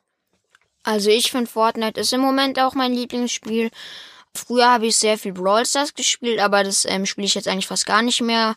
Auf dem Handy spiele ich eigentlich ähm, eigentlich Among Us nur noch und manchmal noch Clash Royale, aber eigentlich auch nicht mehr oft. Aber sonst mag ich noch Rocket League und Fall Guys finde ich noch ganz okay. Ja, und ab und zu spielst du ja auch FIFA gegen mich, ne? Ja, Wobei ich dann meistens eher den kürzeren ziehe, oder? ja eigentlich schon. Aber FIFA habe ich früher auch sehr oft gespielt, aber jetzt spiele ich eigentlich mehr Fortnite. Alles klar. Dann, lieber Elias, vielen Dank für das schöne Interview. Mach's gut. Tschüss. Ciao. So, das war das Gespräch mit Elias. Wie cool. Ich fand es jetzt Das mal ganz interessant, ja, mal so die Zielgruppe zu hören. Ne? ihr merkt schon, die sprechen da auch ganz anders drüber. Der hat jetzt auch gar nicht so das Spielprinzip erklärt, aber hier zum Beispiel diese Bauoption, das hat er jetzt gar nicht erklärt, weil für ihn ist das so selbstverständlich. Die bauen auch in einem Affenzahn das ist ja das, was mich an Fortnite so stört, dass das ein Shooter ist, wo ich dann noch irgendwie craften und bauen soll und äh, nee, nix für mich, ganz ehrlich. Aber die gehen da halt total ab und ich fand das mal einen ganz coolen Einblick so in die Gedankenwelt eines Elfjährigen, die da wirklich sehr drin aufgehen. Und deswegen fanden wir Fortnite irgendwie auch noch ja. ganz spannend. So, um jetzt auch ein bisschen Zeit zu sparen. Ja, gehen wir mal drüber zu Ghost of Tsushima, das am 17. Juli 2020 erschienen ist. Ein Open World Action Adventure und der Kollege Jan Michelsen, mit dem ich auch zusammenarbeite, der hat das getestet und ich habe ihn gebeten, uns einen kleinen O-Ton beizusteuern und der hat ihn sehr kompakt gehalten. Da können wir jetzt ein bisschen Zeit sparen. Also Jan, dein Auftritt. Ghost of Tsushima zählt für viele Gamer wohl zu den absoluten Highlights des Jahres 2020. Zuständig für das Spiel Sonys Hausstudio Zucker Punch, das zuvor Games wie Sly Raccoon oder die Infamous-Reihe entwickelte. Damit ist aber auch gleichzeitig klar, Ghost of Tsushima ist ausschließlich und exklusiv für PlayStation 4 und mittlerweile PlayStation 5 erhältlich. Doch worum geht es überhaupt? An der Seite von Hauptcharakter Jin Sakai machen sich Spieler auf, die japanische Insel Tsushima von den einfallenden Mongolen zu befreien. Das Abenteuer ist während der ersten Mongolen-Invasion Ende des 13. Jahrhunderts angesiedelt. Angeführt werden die Feinde vom Oberschurken Khotun Khan, der nur darauf wartet, irgendwann mit Jins Klinge Bekanntschaft zu machen. Und gerade bei diesen Kämpfen kann Ghost of Tsushima überzeugen. Man jagt und tötet Mongolen, Banditen und sonstige Widersacher am laufenden Band. Das geschieht entweder als ehrenhafter Samurai oder still und heimlich als Geist, was nicht allen Weggefährten gefällt. Die gesamte Spielwelt ist dabei großartig und fast Hollywood-reif inszeniert. Die Grafik ist überragend, der Sound samt Musikstücken passt perfekt zur japanischen Kultur. Ist Ghost of Tsushima also das beste Spiel aller Zeiten? Nope. Vor allem die unglaublich schicke Open World kränkelt an bekannten Problemen. Zu wenig Beschäftigung, zu wenig Abwechslung. Nebenaufgaben sind Mangelware, die wenigen Quests meist recht langweilig. Wer wirklich jedes Fragezeichen aufdecken will, der jagt stundenlang Füchse, schreibt Haikus, zersäbelt Bambusrohre oder geht in heißen Quellen baden. Ist Ghost of Tsushima also das schlechteste Spiel aller Zeiten? Auf gar keinen Fall. Das Abenteuer rund um Jin macht richtig viel Spaß, vor allem wenn man sich für die japanische Kultur interessiert. Grafisch macht dem Geist von Tsushima kaum jemand etwas vor, die Kämpfe sind zudem fordernd und wuchtig. Außerdem begeistert die Story rund um Ehre, Familie und die Liebe für das eigene Volk.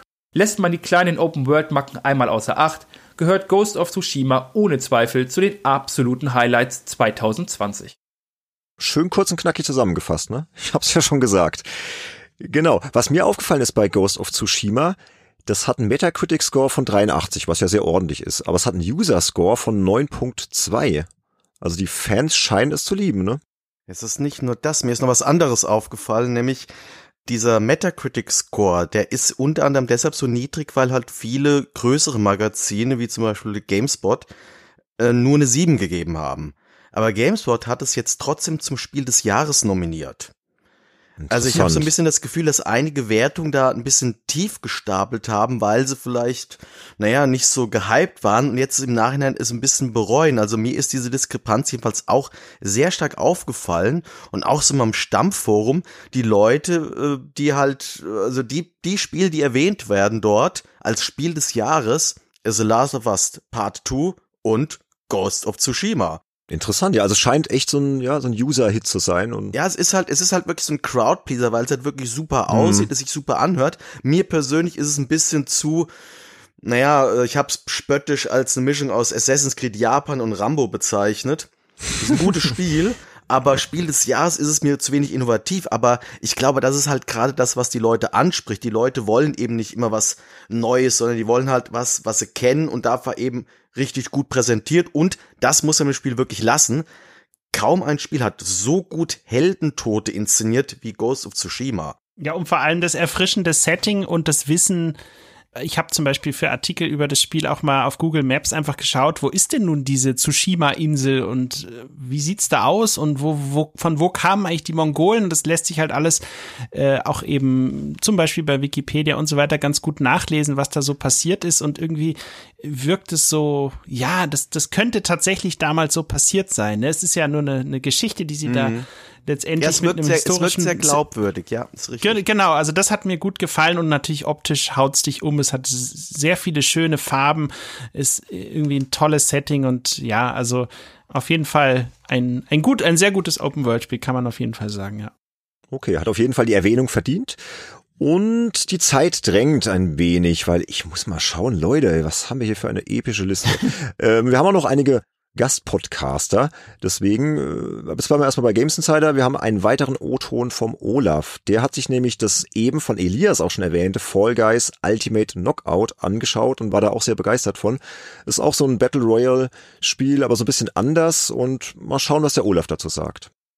Fall Guys ist ein ungewöhnliches Spiel. Und das sage ich vor allem auch aus meinem Beruf als äh, Spieleredakteur und Spielejournalist heraus, denn ich habe über Fall Guys nicht einen einzigen Artikel geschrieben. Und das ist auch gut so, weil ich habe es einfach nur gespielt und hatte Spaß daran.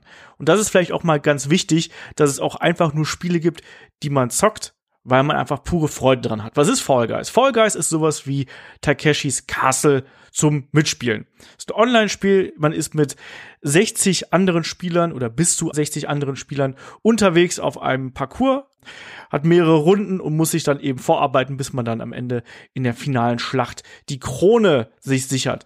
Alles ähm, mit diesen, ich nenne es mal, Überraschungseiern auf zwei Beinen, die man da steuert als Spielfiguren.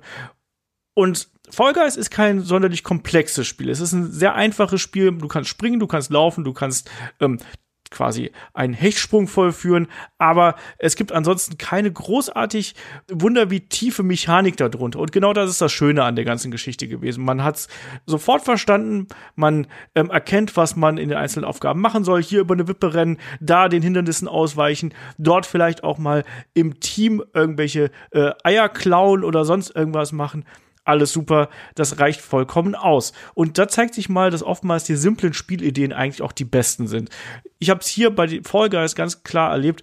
Ich habe das Gamepad mal meine Freundin weitergereicht. Sie war die erste, die eine Runde wirklich gewonnen hat.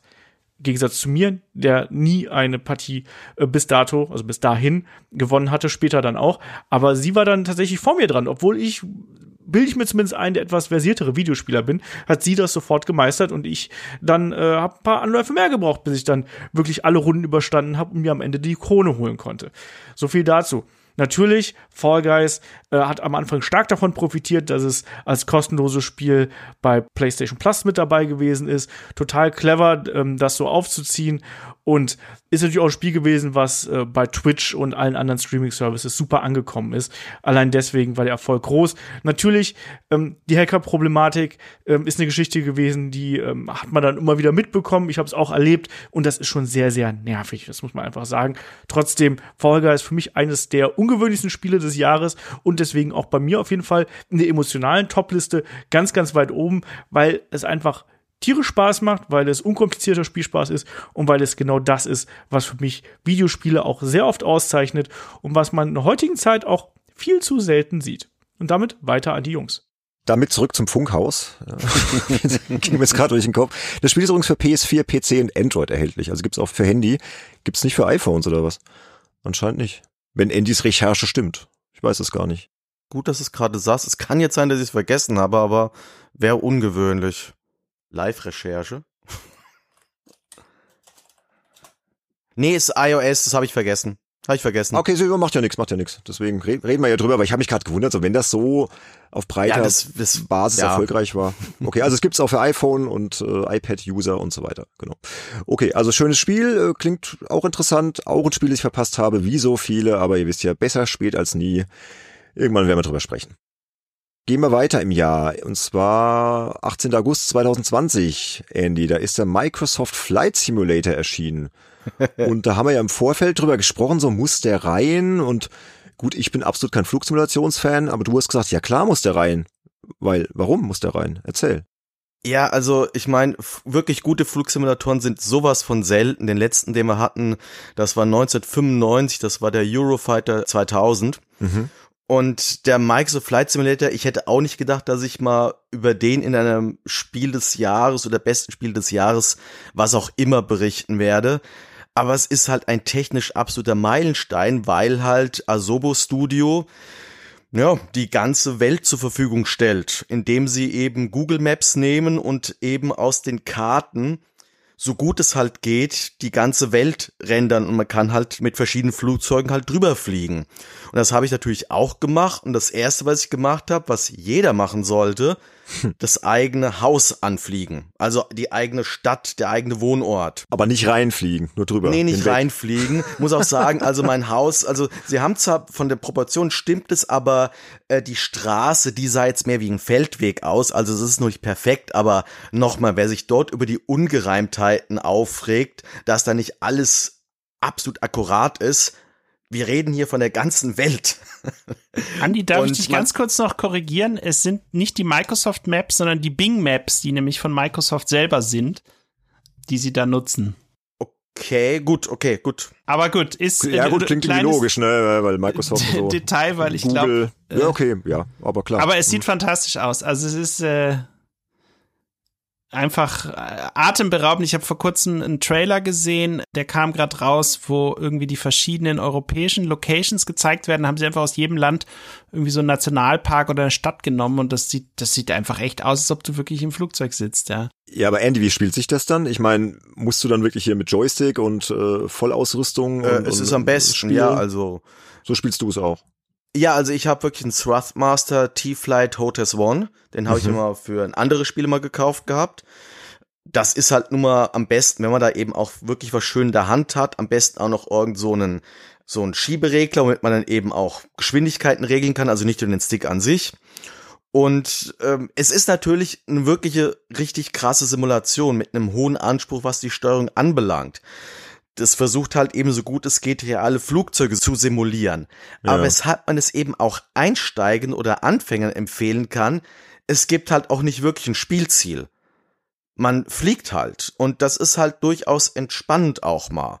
Und gerade wenn man eben überall hinfliegen kann, wo man gerne möchte. Und eines der coolsten Features ist, dieses Spiel äh, hat eine Live-Wettersimulation.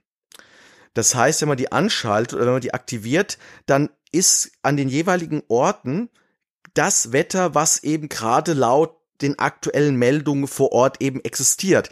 weshalb schon manche Leute durch reale Tornados geflogen sind. Mhm. Cool. und da gibt's halt wirklich super geile Bilder dazu oder Videos dazu. Und deshalb ist, also für mich ist es wirklich der technische Meilenstein. So Last of Us Part 2 äh, oder Ghost of Tsushima, das ist ja alles schön, dass da eben Sachen optimiert werden und die auch wirklich gut geworden sind. Aber was hier die gemacht haben, das gab es so vorher noch nicht. Und das ist wirklich ein technischer Meilenstein. Und deshalb mhm. muss es meines Erachtens rein. Und das hat ja auch ein Metacritic von 91 Punkten bekommen. Ja.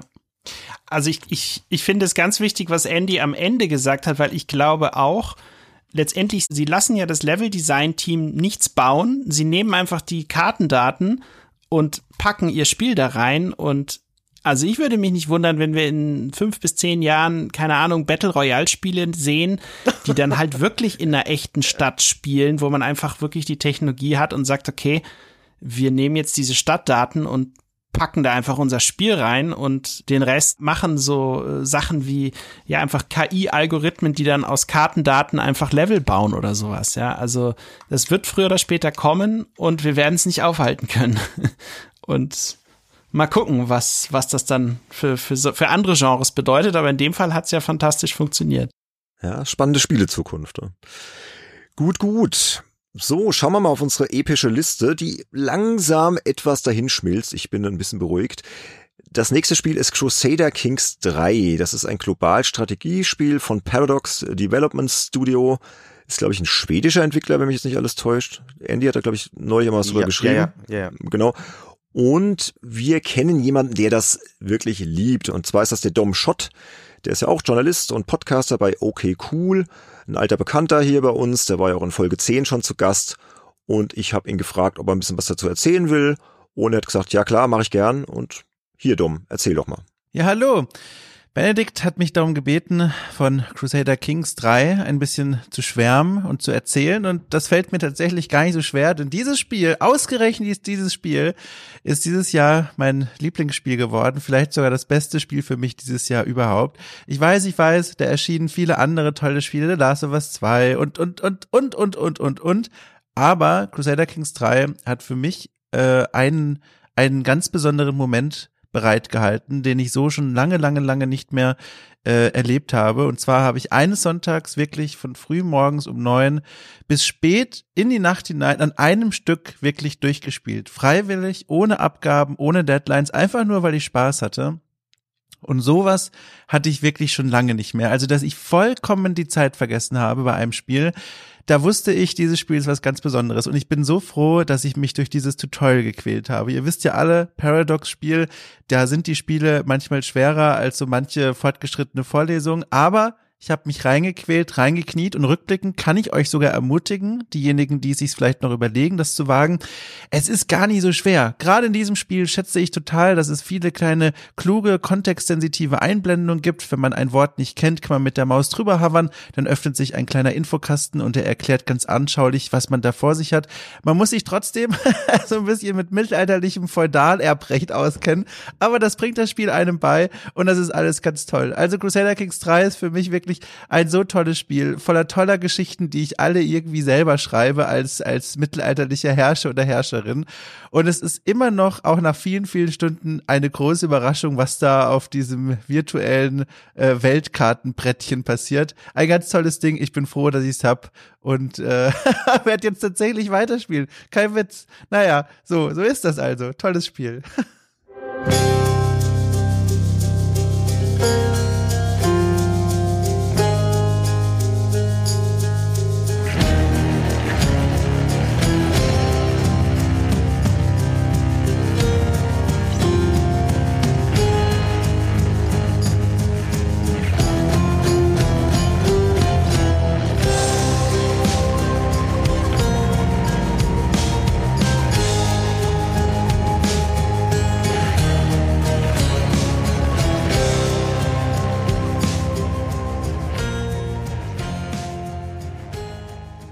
Wir kommen zu einem Spiel, das ist am 17. September 2020 erschienen. Und zwar ein, ich nenne es mal Roguelike Action-Rollenspiel, und zwar Hades für den PC und Nintendo Switch. Und auch hier kennen wir jemanden, der das wirklich sehr gerne und recht intensiv auch gespielt hat, und zwar den Heinrich Lehnhardt vom Spieleveteran Podcast. Deswegen gebe ich direkt an den Heinrich weiter. Bitteschön, Heinrich. Hallo, hier ist Heinrich Lehnhardt vom Spieleveteranen Podcast und ich bedanke mich für die Gelegenheit, einen kleinen Wortbeitrag in dieser Sendung zu leisten. Und zwar wurde ich gebeten, für Benedikt eine Liste mit seinen Vorsätzen fürs neue Jahr zu machen. Da gibt's ja einiges zu optimieren und oh, da ist die E-Mail wieder. Nee, darum ging's ja gar nicht. Moment.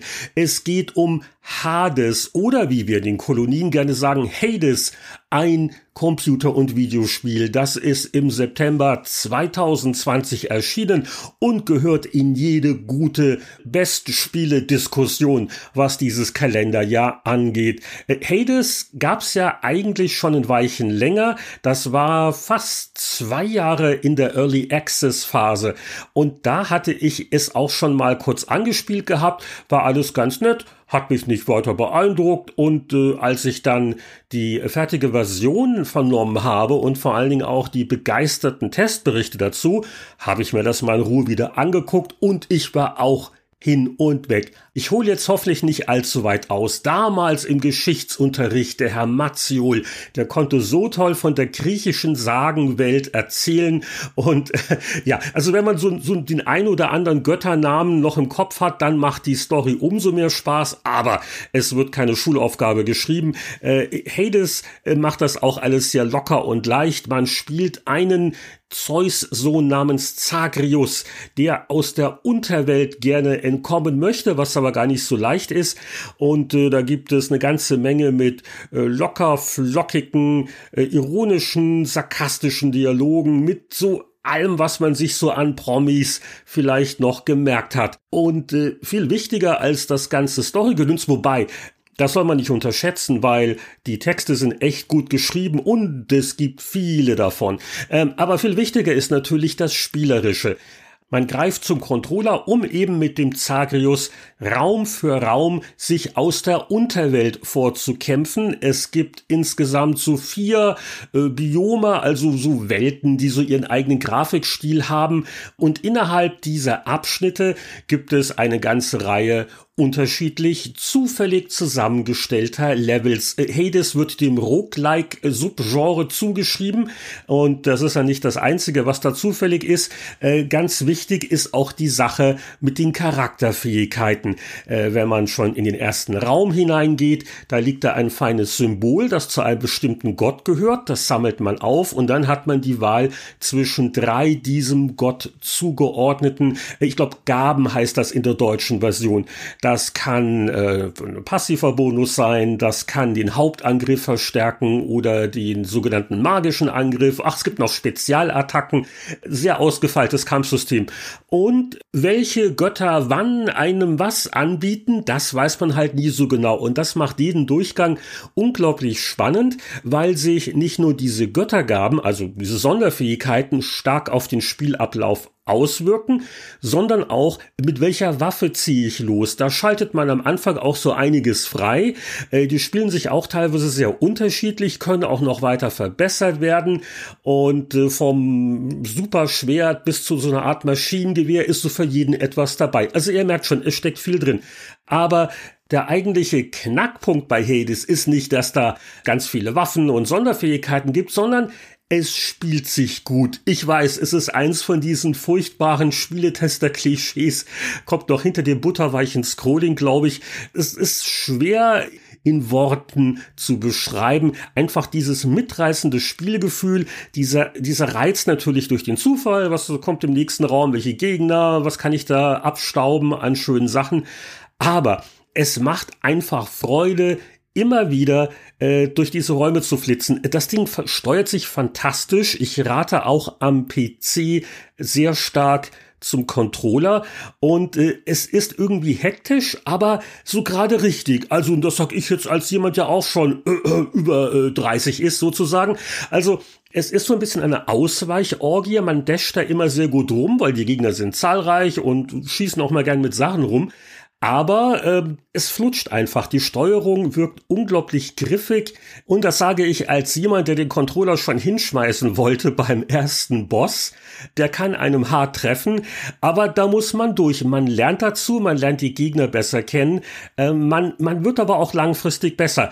Also Roguelike heißt ja eigentlich immer, ich fange wieder ganz von vorne an. Das wird hier nicht wirklich als Strafe empfunden. Das andere ist, dass es noch einiges gibt, was sich langfristig verbessern kann. Also kein Run ist wirklich umsonst. Man sammelt da auch gewisse Währungen, die man dann dafür ausgeben kann, dass alle möglichen schönen Sachen äh, für alle zukünftigen Runs dann auch gelten. Also ganz wichtig zum Beispiel, dass ich halt nicht nur ein Leben habe, sondern dass der Held äh, automatisch wiederbelebt wird, eine bestimmte Anzahl lang. Das gibt es in vielen Variationen und so weiter und so fort. Also wer es immer noch nicht gespielt hat, das kostet auch nicht die Welt. Äh, PC, Mac, Switch sind erhältlich. Ich glaube, im neuen Jahr sind auch weitere Umsetzungen geplant. Also äh, für mich absolut eines der Top-Spiele des Jahres, weil es einfach, obwohl es äh, schon vorher andere Action-Rollenspiele gegeben hat, weil es einfach so eine Frische hat und es einfach Spaß macht. Wie gesagt, es spielt sich gut. Und in diesem Sinne zurück in die angeschlossenen Funkhäuser. Ey, den Spruch habe ich vorhin rausgehauen. Wahrscheinlich unterbewusst nach Anhören von Heinrichs äh, Beitrag. Ja, sieht man hier die Einflüsse des Heinrich den hat in den Games Insider Podcast. Vielen Dank, Heinrich, für deinen schönen Beitrag. Und ich würde jetzt sagen, bevor wir lange über Hades sprechen, gehen wir direkt zum nächsten Action-Rollenspiel rüber, weil wir müssten eigentlich noch kurz über Demon's Souls sprechen. Für die PlayStation 5 erschien am 12. November 2020 auch einer der Launch-Titel für die neue PS5. Aber wir haben gesagt, wir haben da schon so viel drüber gesprochen und zwar in Episode 15 dieses wunderbaren Podcasts. Deshalb, liebe Hörerinnen und Hörer, bevor ich euch jetzt das Ohr abquatsche, warum ihr das spielen müsst und ihr müsst es spielen, hört euch doch bitte einfach Folge 15 an. Alle, die die Folge schon gehört haben, wissen eh Bescheid, was wir über das Spiel denken. Darin erfahrt ihr noch ein bisschen mehr über die Entstehungsgeschichte von Demon's Souls, über das PS3 Original, über Entwickler From Software und halt eben auch über das tolle Remake von Bluepoint Games, das wie gesagt auf jeden Fall auch zu den besten Spielen des Jahres gehört. Ist bei mir in meiner persönlichen Topliste auf Platz zwei gelandet, falls das jemanden interessiert. Genau. Aber Thema Top-Spiele, Thema Hype, Thema Cyberpunk 2077. Andy, das ist deine Baustelle, ne? Das ist meine Baustelle, ja. Erschienen am 10. Dezember, also noch sehr jungfräulich. Und was kannst du zu diesem Ding, zu diesem Epos sagen? Also erstmal tut mir dieses Spiel wirklich wahnsinnig leid. Denn Okay. dieses Spiel ist eigentlich grandios. Es hat eine fantastische Spielwelt, es hat eine tolle Optik, die Inhalte dieser Welt sind der Wahnsinn, was man da alles machen kann, was da alles drinsteckt.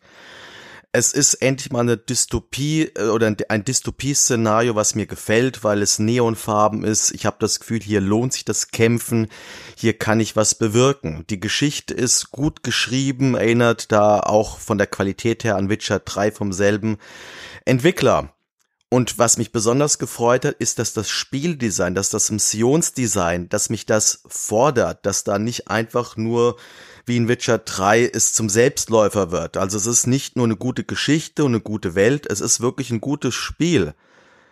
Aber es ist halt leider dadurch jetzt ziemlich verwässert, weil es halt auch sichtlich nicht fertig auf den Markt gekommen ist. Es hat bei mir, ich spiele es auf dem PC, die Bugs sind halten sich in Grenzen, sind allerdings zum Teil abenteuerlich, äh, dass da mal zum Beispiel mal so ein Gegner in der Luft schwebt und mich dann von dort eben halt versucht äh, niederzuballern oder dass mein Trigger nicht wirklich äh, ausgelöst wird und dass ich halt immer so ein bisschen die Angst habe.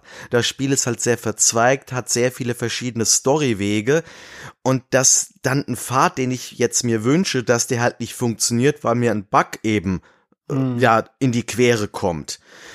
Und da haben wir jetzt noch gar nicht den Skandal mit den Old-Gen-Konsolenversionen angeschnitten, der jetzt dafür gesorgt hat, dieses Spiel hat am Anfang, wo das rauskommen ist, ein Metacritic von 91 Punkten gehabt für die PC-Version. Der ist jetzt ähm, im Laufe der letzten Tage, wir haben jetzt den 17.12., wo wir aufzeichnen, schon mal auf 87 Punkten runtergefallen. Das ist ziemlich viel, finde ich. Vier Klar, Punkte, ja. weil jetzt ja auch schon vorher es schon einige Testberichte gab und die PS4 und Xbox One Version, die haben einen Schnitt von 54 und von 55 Punkten, weil die halt technisch überhaupt nicht funktionieren sollen.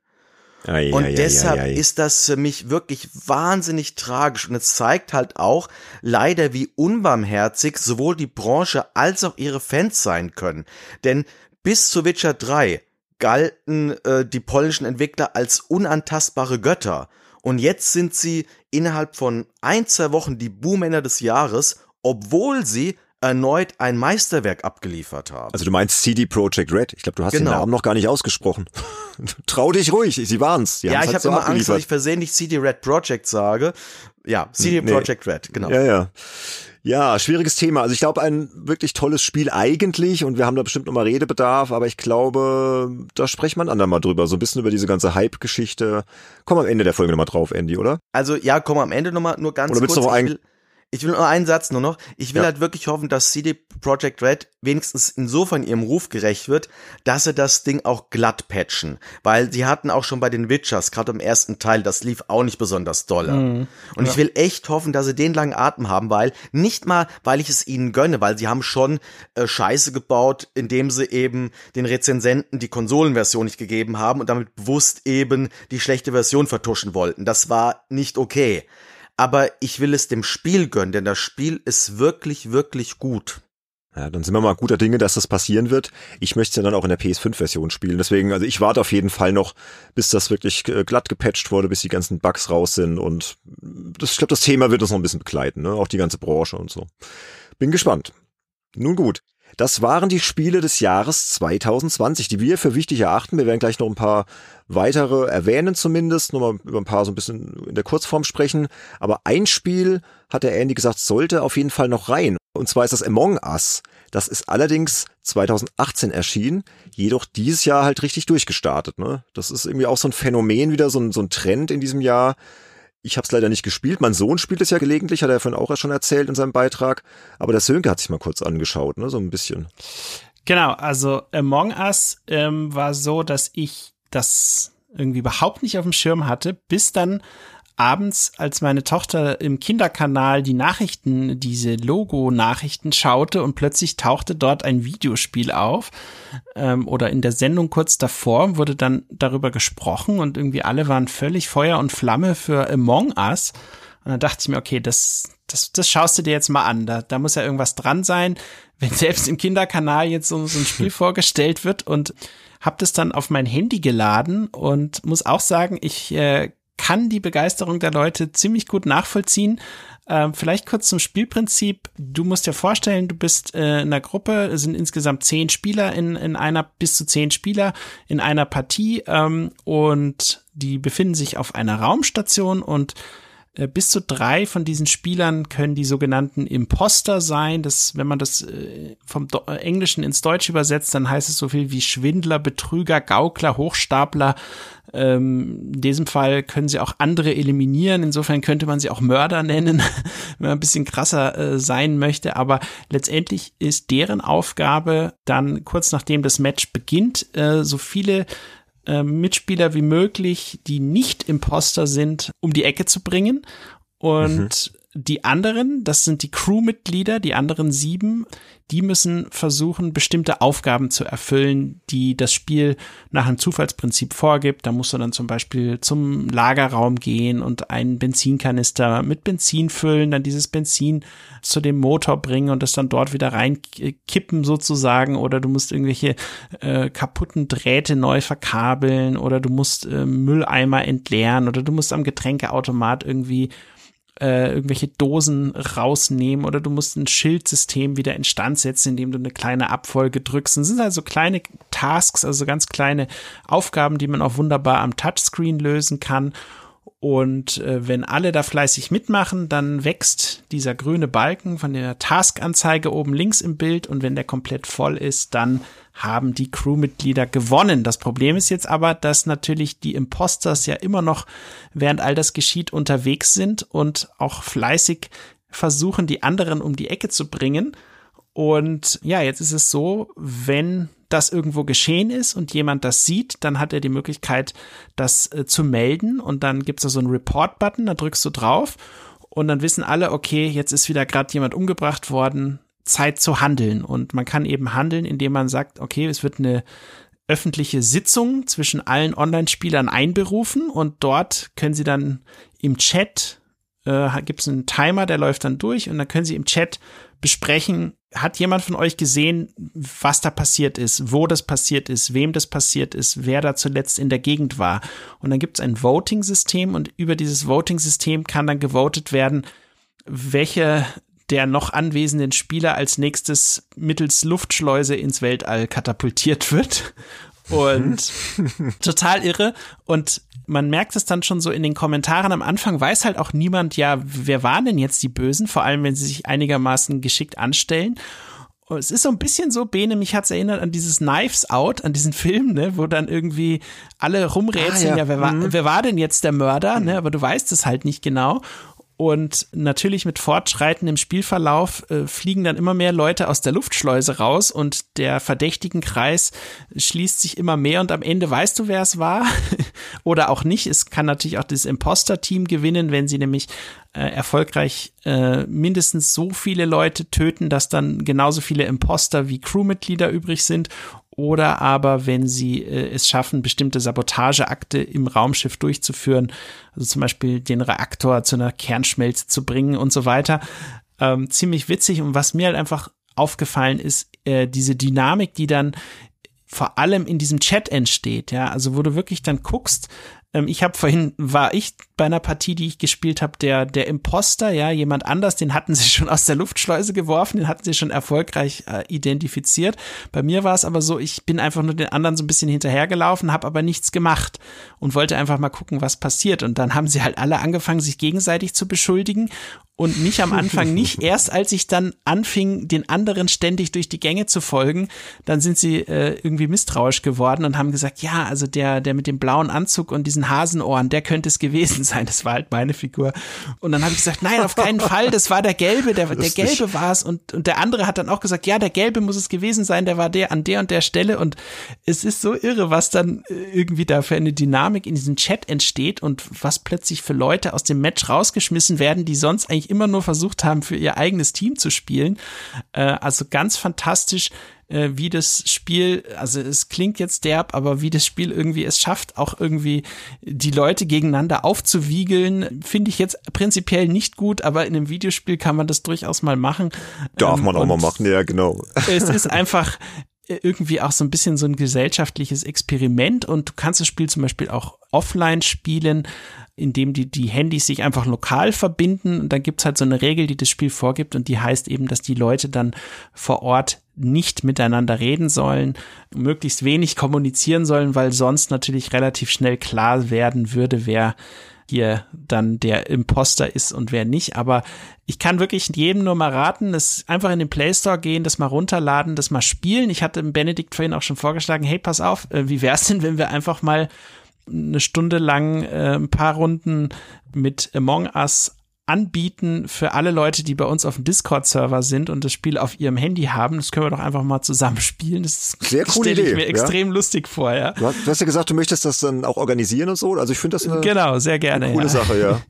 Können wir ja mal für Anfang 2021 oder so mal ins Auge fassen. Also klingt spannend. Also ich habe es gar nicht gespielt. Ich weiß nur, mein Sohn findet es halt auch toll. Und ja, was du da jetzt erzählst, ja, klingt faszinierend. Also, Und ähm, das Interessante ist, dass der Entwickler eben am Anfang irgendwie haben die halt sehr niedrige Spielerzahlen gehabt. Das waren irgendwie 30 bis 50 Leute. Das war 2018, nachdem das dann rauskam.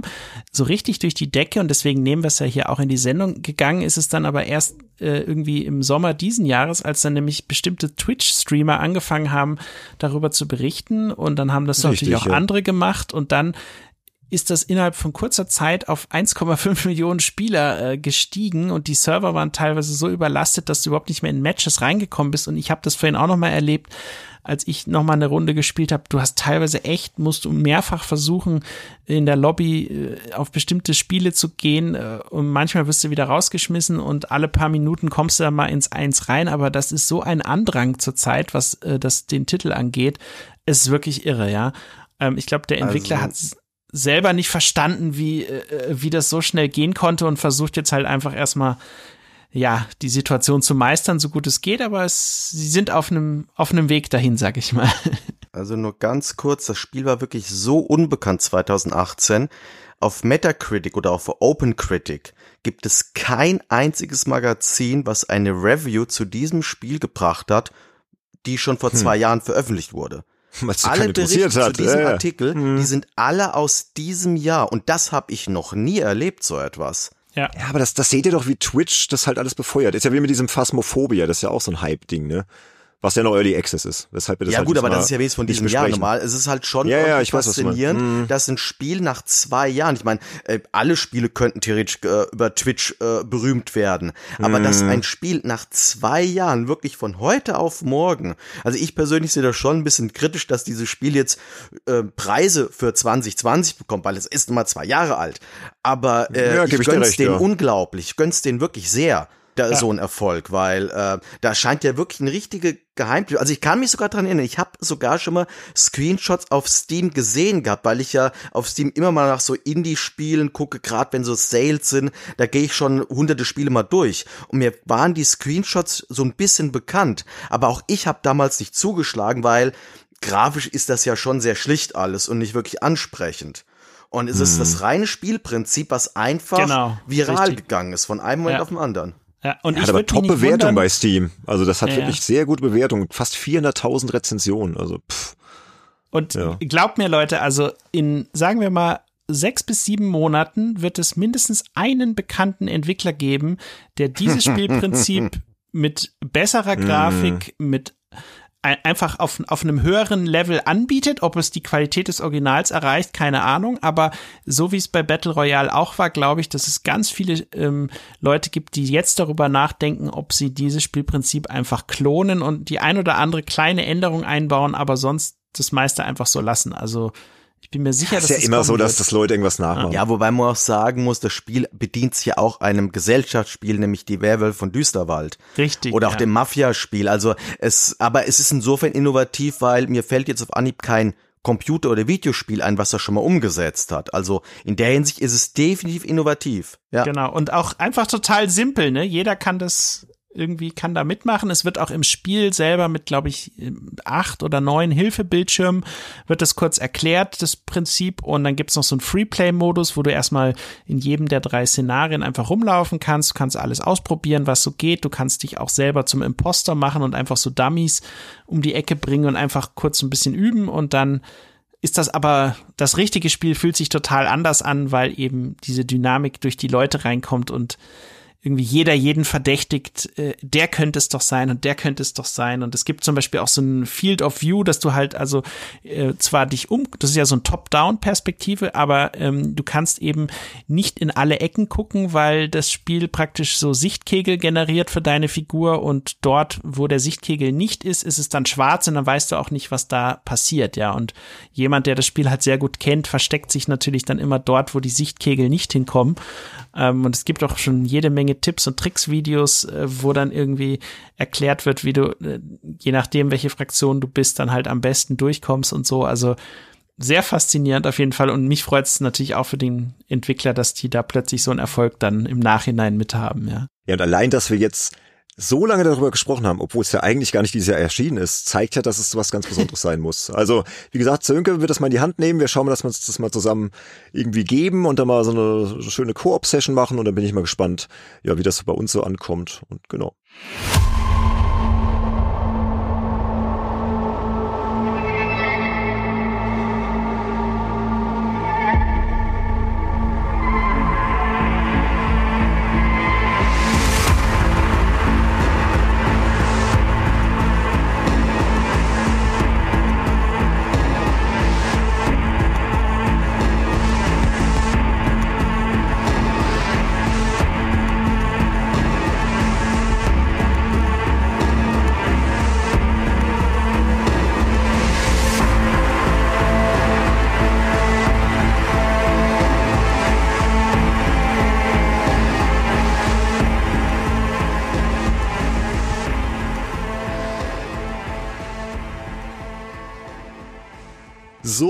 Das waren die Spiele des Jahres 2020, die wir für besonders erwähnenswert halten und die wir ein bisschen detaillierter besprechen wollen. Aber es gibt natürlich noch jede Menge andere Spiele, die dieses Jahr erschienen sind. War, wie gesagt, ein sehr guter Jahrgang. Und da haben wir uns gesagt, bevor wir jetzt noch ein paar unter den Tisch fallen lassen, darf jeder noch ganz kurz, und ich betone, liebe Freunde, ganz kurz den Rest aufzählen und ein bisschen was zu sagen, was er noch gespielt hat. Und ich mache jetzt mal vor, wie das geht, wie man das schnell kurz und knackig macht. Deswegen rede ich gleich mal weiter. Also, was habe ich dieses Jahr noch gespielt, was wir nicht erwähnt haben? Black Mesa, unbedingt spielenswert, ein großartiges Remake von Half-Life, das hat ja so ein Entwicklerkollektiv entwickelt, war ja zur Hälfte eigentlich schon fertig, war dann jahrelang irgendwie so ein bisschen untergegangen. Und jetzt haben sie dieses Jahr dann tatsächlich das Spiel aus dem Early Access rausgenommen, weil dieser Xen-Abschnitt noch gefehlt hatte, äh, haben den implementiert und das ist ja die wahrscheinlich beste Gelegenheit, diesen Shooter-Meilenstein nochmal neu und mit zeitgemäßer Präsentation und paar ganz interessanten Neuerungen zu genießen. Also absoluter Geheimtipp. Ich habe gespielt Doom 64. Das war äh, dieses Jahr, hoffe ich doch mal. Ich hoffe, ich liege da jetzt nicht falsch. Müsste doch Ja, mit Doom Eternal erschienen sein, glaube Genau. ich. Ja. Genau, ist ja so im Prinzip das wahre Doom 3, ein schönes Remaster von, von der ähm, Version von damals und wer halt das klassische Doom-Gameplay mag, ist hier super aufgehoben. Ich habe gespielt Astros Playroom, das ist, liegt ja eh jeder PS5 bei und das ist echt ein richtig gut gemachtes Jump'n'Run, grafisch gut gemacht und es demonstriert halt wirklich sehr eindrucksvoll die Fähigkeit des neuen DualSense-Controllers, muss man als PS5-Besitzer einfach gespielt haben und ich glaube, man ist in fünf Stunden durch, also das lohnt sich. Dann habe ich gespielt Crash Bandicoot 4 It's About Time. Ist ja die erste echte Fortsetzung der Crash Bandicoot-Reihe seit 22 Jahren und hat im Prinzip alle Tugenden an Bord, die die Serie so erfolgreich gemacht haben. Einfach tolle Hüpflevels, viel Abwechslung, starke Präsentation. Und auch dazu haben wir, glaube ich, in Folge 13 schon mal ein bisschen drüber was gemacht. Also wer noch ein bisschen mehr hören will, einfach mal Folge 13 hören. Da erzähle ich noch ein bisschen detaillierter. Dann habe ich gespielt Tony Hawk's Pro Skater 1 und 2. Das ist ein klasse Remastered der beiden Skateboard-Spielklassiker Auch da haben wir schon mal was drüber gemacht in Folge 11. Da hat der Kollege Jan, der vorhin schon zu hören war, bei Ghost of Tsushima auch ein kleines Review abgeliefert. Also wer Lust hat, da mal reinhören. Und dann habe ich FIFA 21 gespielt, auch schon erwähnt, meinem Sohn so ab und zu. Und ein bisschen Spider-Man Miles Morales, aber ich muss zugeben, da bin ich noch nicht sonderlich weit. Und das waren die Spiele, die mich noch beschäftigt haben. Ich gebe weiter an den Andy. Ja, also ich habe noch gespielt Lair of the Clockwork God. Das ist eine Mischung aus Jump'n'Run und Adventure, wo man zwei Figuren spielt. Die eine Figur ist wirklich der Springer und der äh, Geschickte und der andere ist der reine Puzzle-Freak und die kappeln sich immer so ein bisschen nach dem Motto, dass ja Springen viel besser als Puzzeln wäre und umgekehrt, ist sehr lustig. Dann Neversong ist ein eher schweres 2D-Action-Adventure mit einer sehr, sehr schweren Thematik eine Figur ist, also eine Person ist, liegt im Koma und träumt dann quasi dieses Spiel und muss irgendwie aus diesem Koma wieder erwachen. Äh, sehr emotional gestaltet. Ich war sehr begeistert von dem neuen Larry-Spiel, Wet Dreams Dry Tries, auch wenn es äh, alles andere als politisch korrekt ist, aber der Humor ist so krass augenzwinkernd und überzogen, weshalb man es wieder irgendwie toll finden muss und auch die Rätsel sind wieder erstaunlich gut geworden. There is no game, wrong direction ist auch ein Spiel, was nicht viele kennen, aber die, die es gespielt haben, finden super. Das mhm. Spiel tut so, als ob es kein Spiel wäre. Und letztendlich entwickelt sich daraus ein Point-and-Click-Adventure, was mit auf sehr vielen Metaebenen arbeitet. Also musste man gespielt haben, sollte man vorher nicht sich drüber informieren. Und ansonsten noch Desertopia, war ein Shoot'em Up mit einer schönen Grafik, Pixel-Grafik, sehr umfangreich, sehr viele Levels, kommt aus Japan und den Abschluss drei Spiele Streets of Rage 4, Assassin's Creed Valhalla und Heaven sind die Spiele mit der besten Musik des Jahres neben Ori and the Will of the Wisps. Wunderbar, vielen Dank Andy. So, Sönke, du hast gehört, wie man das kurz und knackig machen kann. Viel Spaß. ja, also ähm, das Spiel, mit dem ich Nein, Spaß. Ja, äh, dieses äh, Jahr, das Spiel, mit dem ich dieses Jahr sehr viel Zeit verbracht habe, mit äh, Koop-Kumpels, sag ich mal, ist Deep Rock Galactic. Im Grunde genommen Zwerge, die sich mit einer äh, Bohrerkapsel in verschiedene Planeten ja, katapultieren lassen, dort aussteigen und dann versuchen Erze zu sammeln und werden dabei von Insektenschwärmen angegriffen, prozedural generierte Level, coole Lichteffekte, äh, aufrüstbare Zwerge und wer will, kann da irgendwie 700 Stunden reinstecken. Äh, ich bin lang noch nicht so weit, aber äh, kann ich sehr empfehlen, ist dieses Jahr aus dem Early Access rausgekommen im Anfang Mai oder Mitte Mai. Äh, super Spiel. Ähm, was ich noch empfehlen kann, ist das äh, 13 Sentinels Aegis Rim. Ist so eine Mischung aus Action-Adventure und Echtzeitstrategie von Vanillaware, äh, gepublished von Atlus für die PS4 und ja, im Grunde genommen erlebt man die Geschichte von 13 verschiedenen äh, Highschool-Schülern, die plötzlich durch verschiedene Umstände in einen Krieg reingezogen werden äh, zwischen ja der Menschheit und äh, feindlich gesinnten Invasoren und äh, ja, man mag es kaum glauben, aber diese Kombination aus diesen beiden Genres, vor allem dieser Adventure-Teil funktioniert super. Sie haben verrückte Zeitsprünge drin, äh, total abgedrehte Geschichte und das ist einfach so ein Spiel, was du einfach immer weiterspielen willst, wenn du mal so in der Story drin bist und letztendlich auch erst aufhörst, wenn du dann weißt, wie das alles ausgeht. Ähm, hat mir auch sehr gut gefallen und ja, für Astros Playroom würde ich auch meine Hand ins Feuer legen, Bene, da bin ich auch voll mit dabei. Ähm, ansonsten habe ich noch äh, sehr viel Zeit mit der Mafia Definitive Edition verbracht und mich darüber gefreut, dass es, obwohl es ja in einer Open World spielt, letztendlich sehr linear seine Missionen einfach nacheinander abarbeitet und du dabei einfach eine tolle Geschichte erlebst und das Ganze sich auch gar nicht so sehr in die Länge zieht und man halt das Gefühl hat, so hey, ich habe jetzt halt hier 20 Stunden gespielt und habe halt einfach das Spiel durchgespielt und vielleicht noch so ein bisschen Side-Content gemacht und das war's dann auch und nicht so ein äh, 50 bis 80 bis 100 Stunden Open-World-Brocken, wo du das Gefühl hast, dass du irgendwie nie fertig wirst und schon vergessen wie, hast, wie die Geschichte wie, weitergeht. Entschuldigung, wenn ich ins Wort fall, wie Assassin's Creed Valhalla, was irgendwie heute keiner erwähnt hat. Finde ich ganz Doch, spannend. ich hab's bei der Musik gerade erwähnt. Ach stimmt, du hast es erwähnt. bei der Musik, ja. Super Musik. Jasper Kid is back. Ja, bei der Musik, aber jetzt halt nicht unbedingt als Spiel jetzt. Aber gut, ja. nur am Rande. Nee, und hm. ansonsten möchte ich noch ein Lob an Activision aussprechen und zwar für die Tatsache, dass sie jetzt so viel spannenden neuen Content kostenlos äh, für Black Ops Cold War nachreichen. Also es sind jetzt, glaube ich, allein gestern mit dem ersten Season-Update irgendwie, ich glaube, acht neue Maps rausgekommen auf einen Schlag. Und das soll jetzt munter so weitergehen. Äh, in der Vergangenheit hatte ich immer wieder Tests geschrieben zu irgendwelchen DLC-Packages von älteren äh, Call of Duty Spielen und da musste man dann immer wieder in die, tief in die Tasche greifen und das ist jetzt hier gar nicht mehr so. Also finde ich als Konzept super, scheint ja für die auch aufzugehen, weil die Leute dann eher bereit sind, ihr Geld für, für kosmetische Sachen auszugeben. Also auch da ähm, etwas, wo man sich wirklich mal das Spiel einmal kauft und den Rest des tatsächlichen Contents dann irgendwie umsonst bekommt, gefällt mir sehr gut.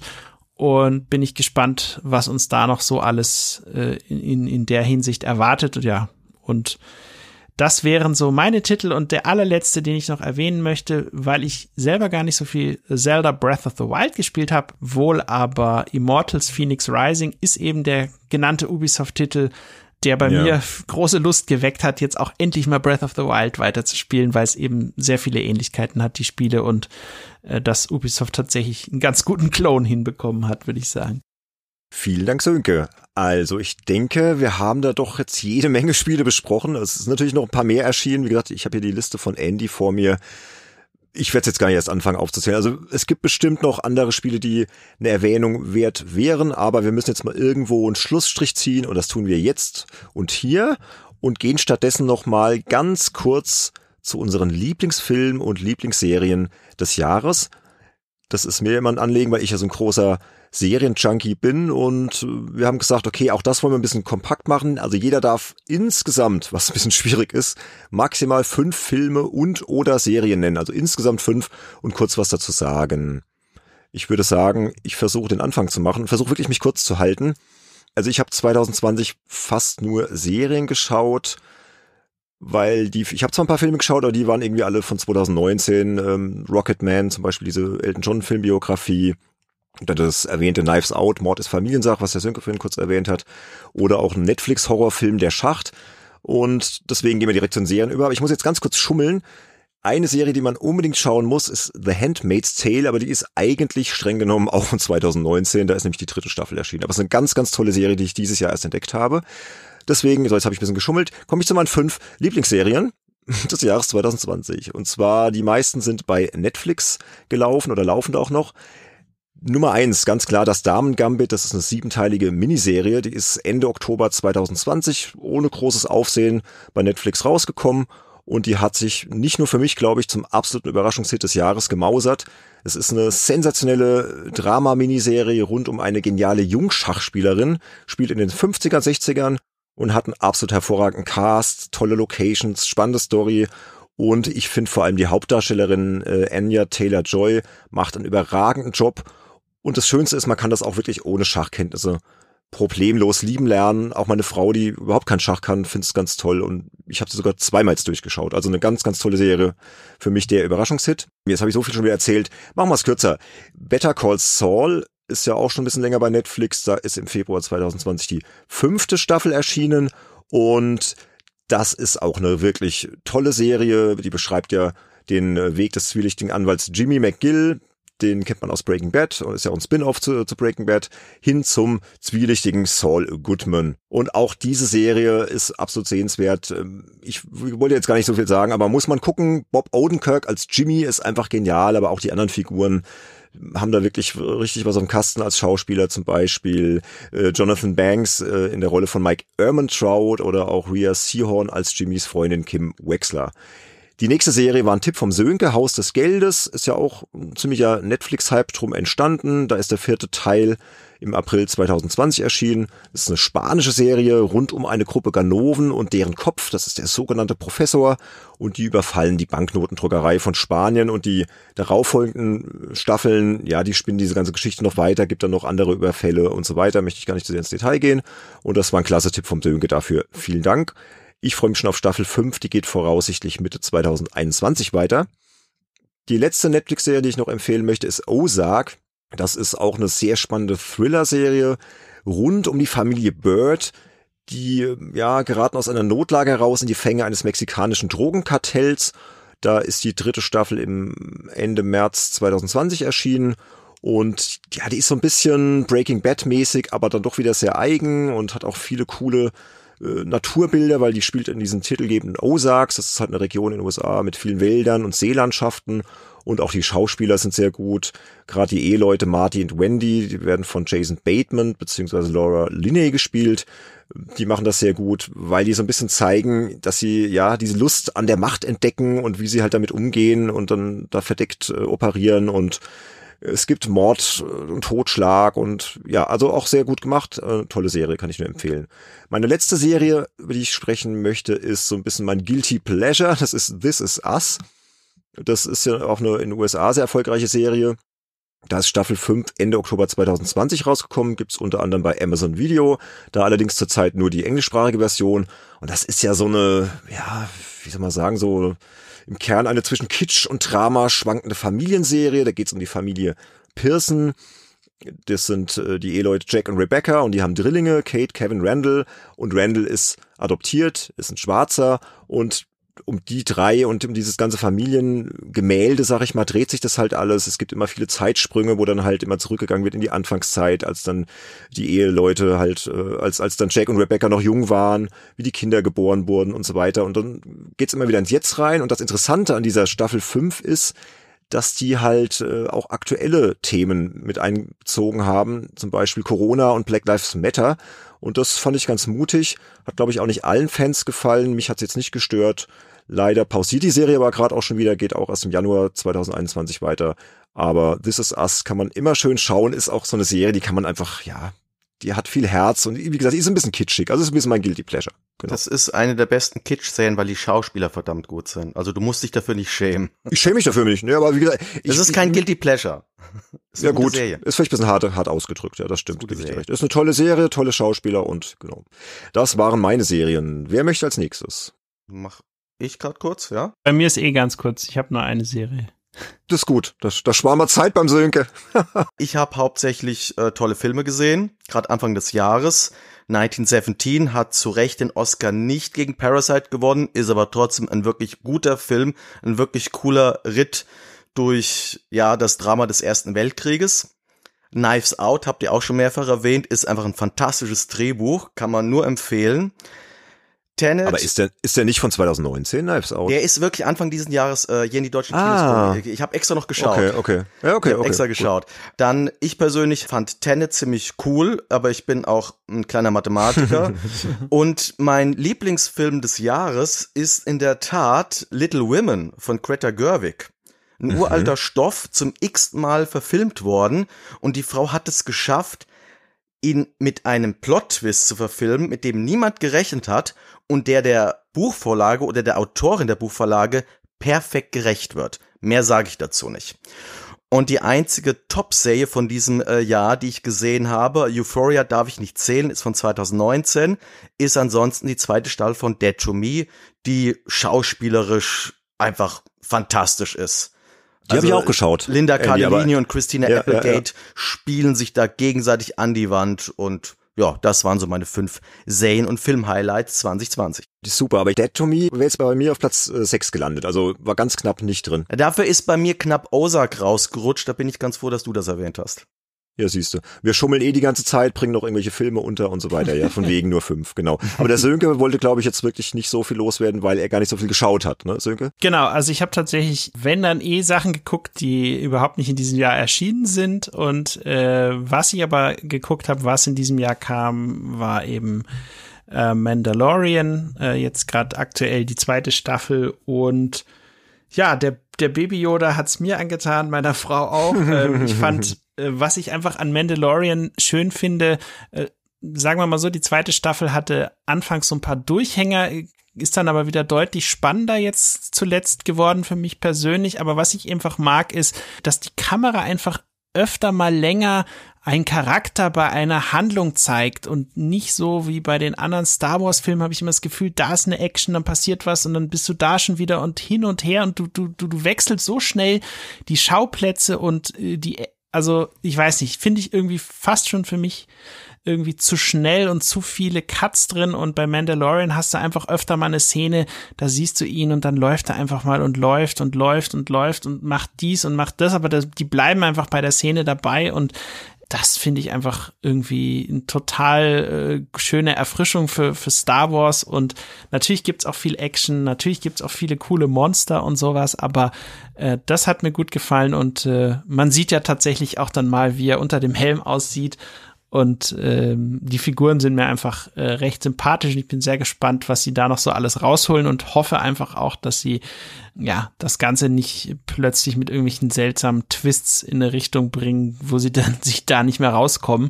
Aber äh, ja, bin ich sehr äh, zuversichtlich. Und dann habe ich noch geschaut, aber es ist keine Serie in dem Sinne, sondern eher äh, ein, ein Thema, nämlich äh, auf meinem schönen 4K-Bildschirm hier. Einfach äh, 4K-Natursendung äh, finde ich super entspannt, nach einem stressigen Arbeitstag da einfach mal so die YouTube 4K-Channels durchlaufen zu lassen und Du siehst die Bildqualitätsunterschiede sofort. Auch sehr schön, um Leuten einen 4K-Fernseher schmackhaft zu machen.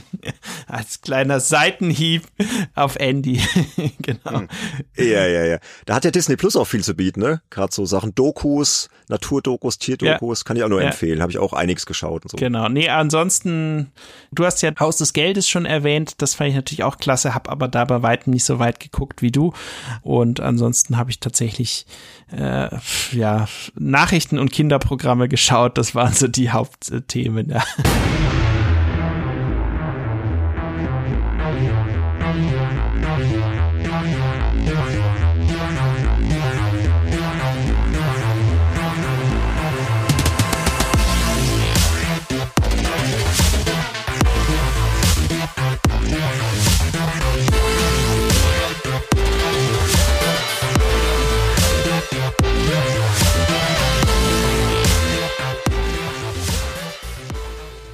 So, nach diesem kleinen Ausflug in die Welt der Film und Serien werden wir noch ein bisschen schauen, was ist eigentlich hier intern bei Games Insider passiert.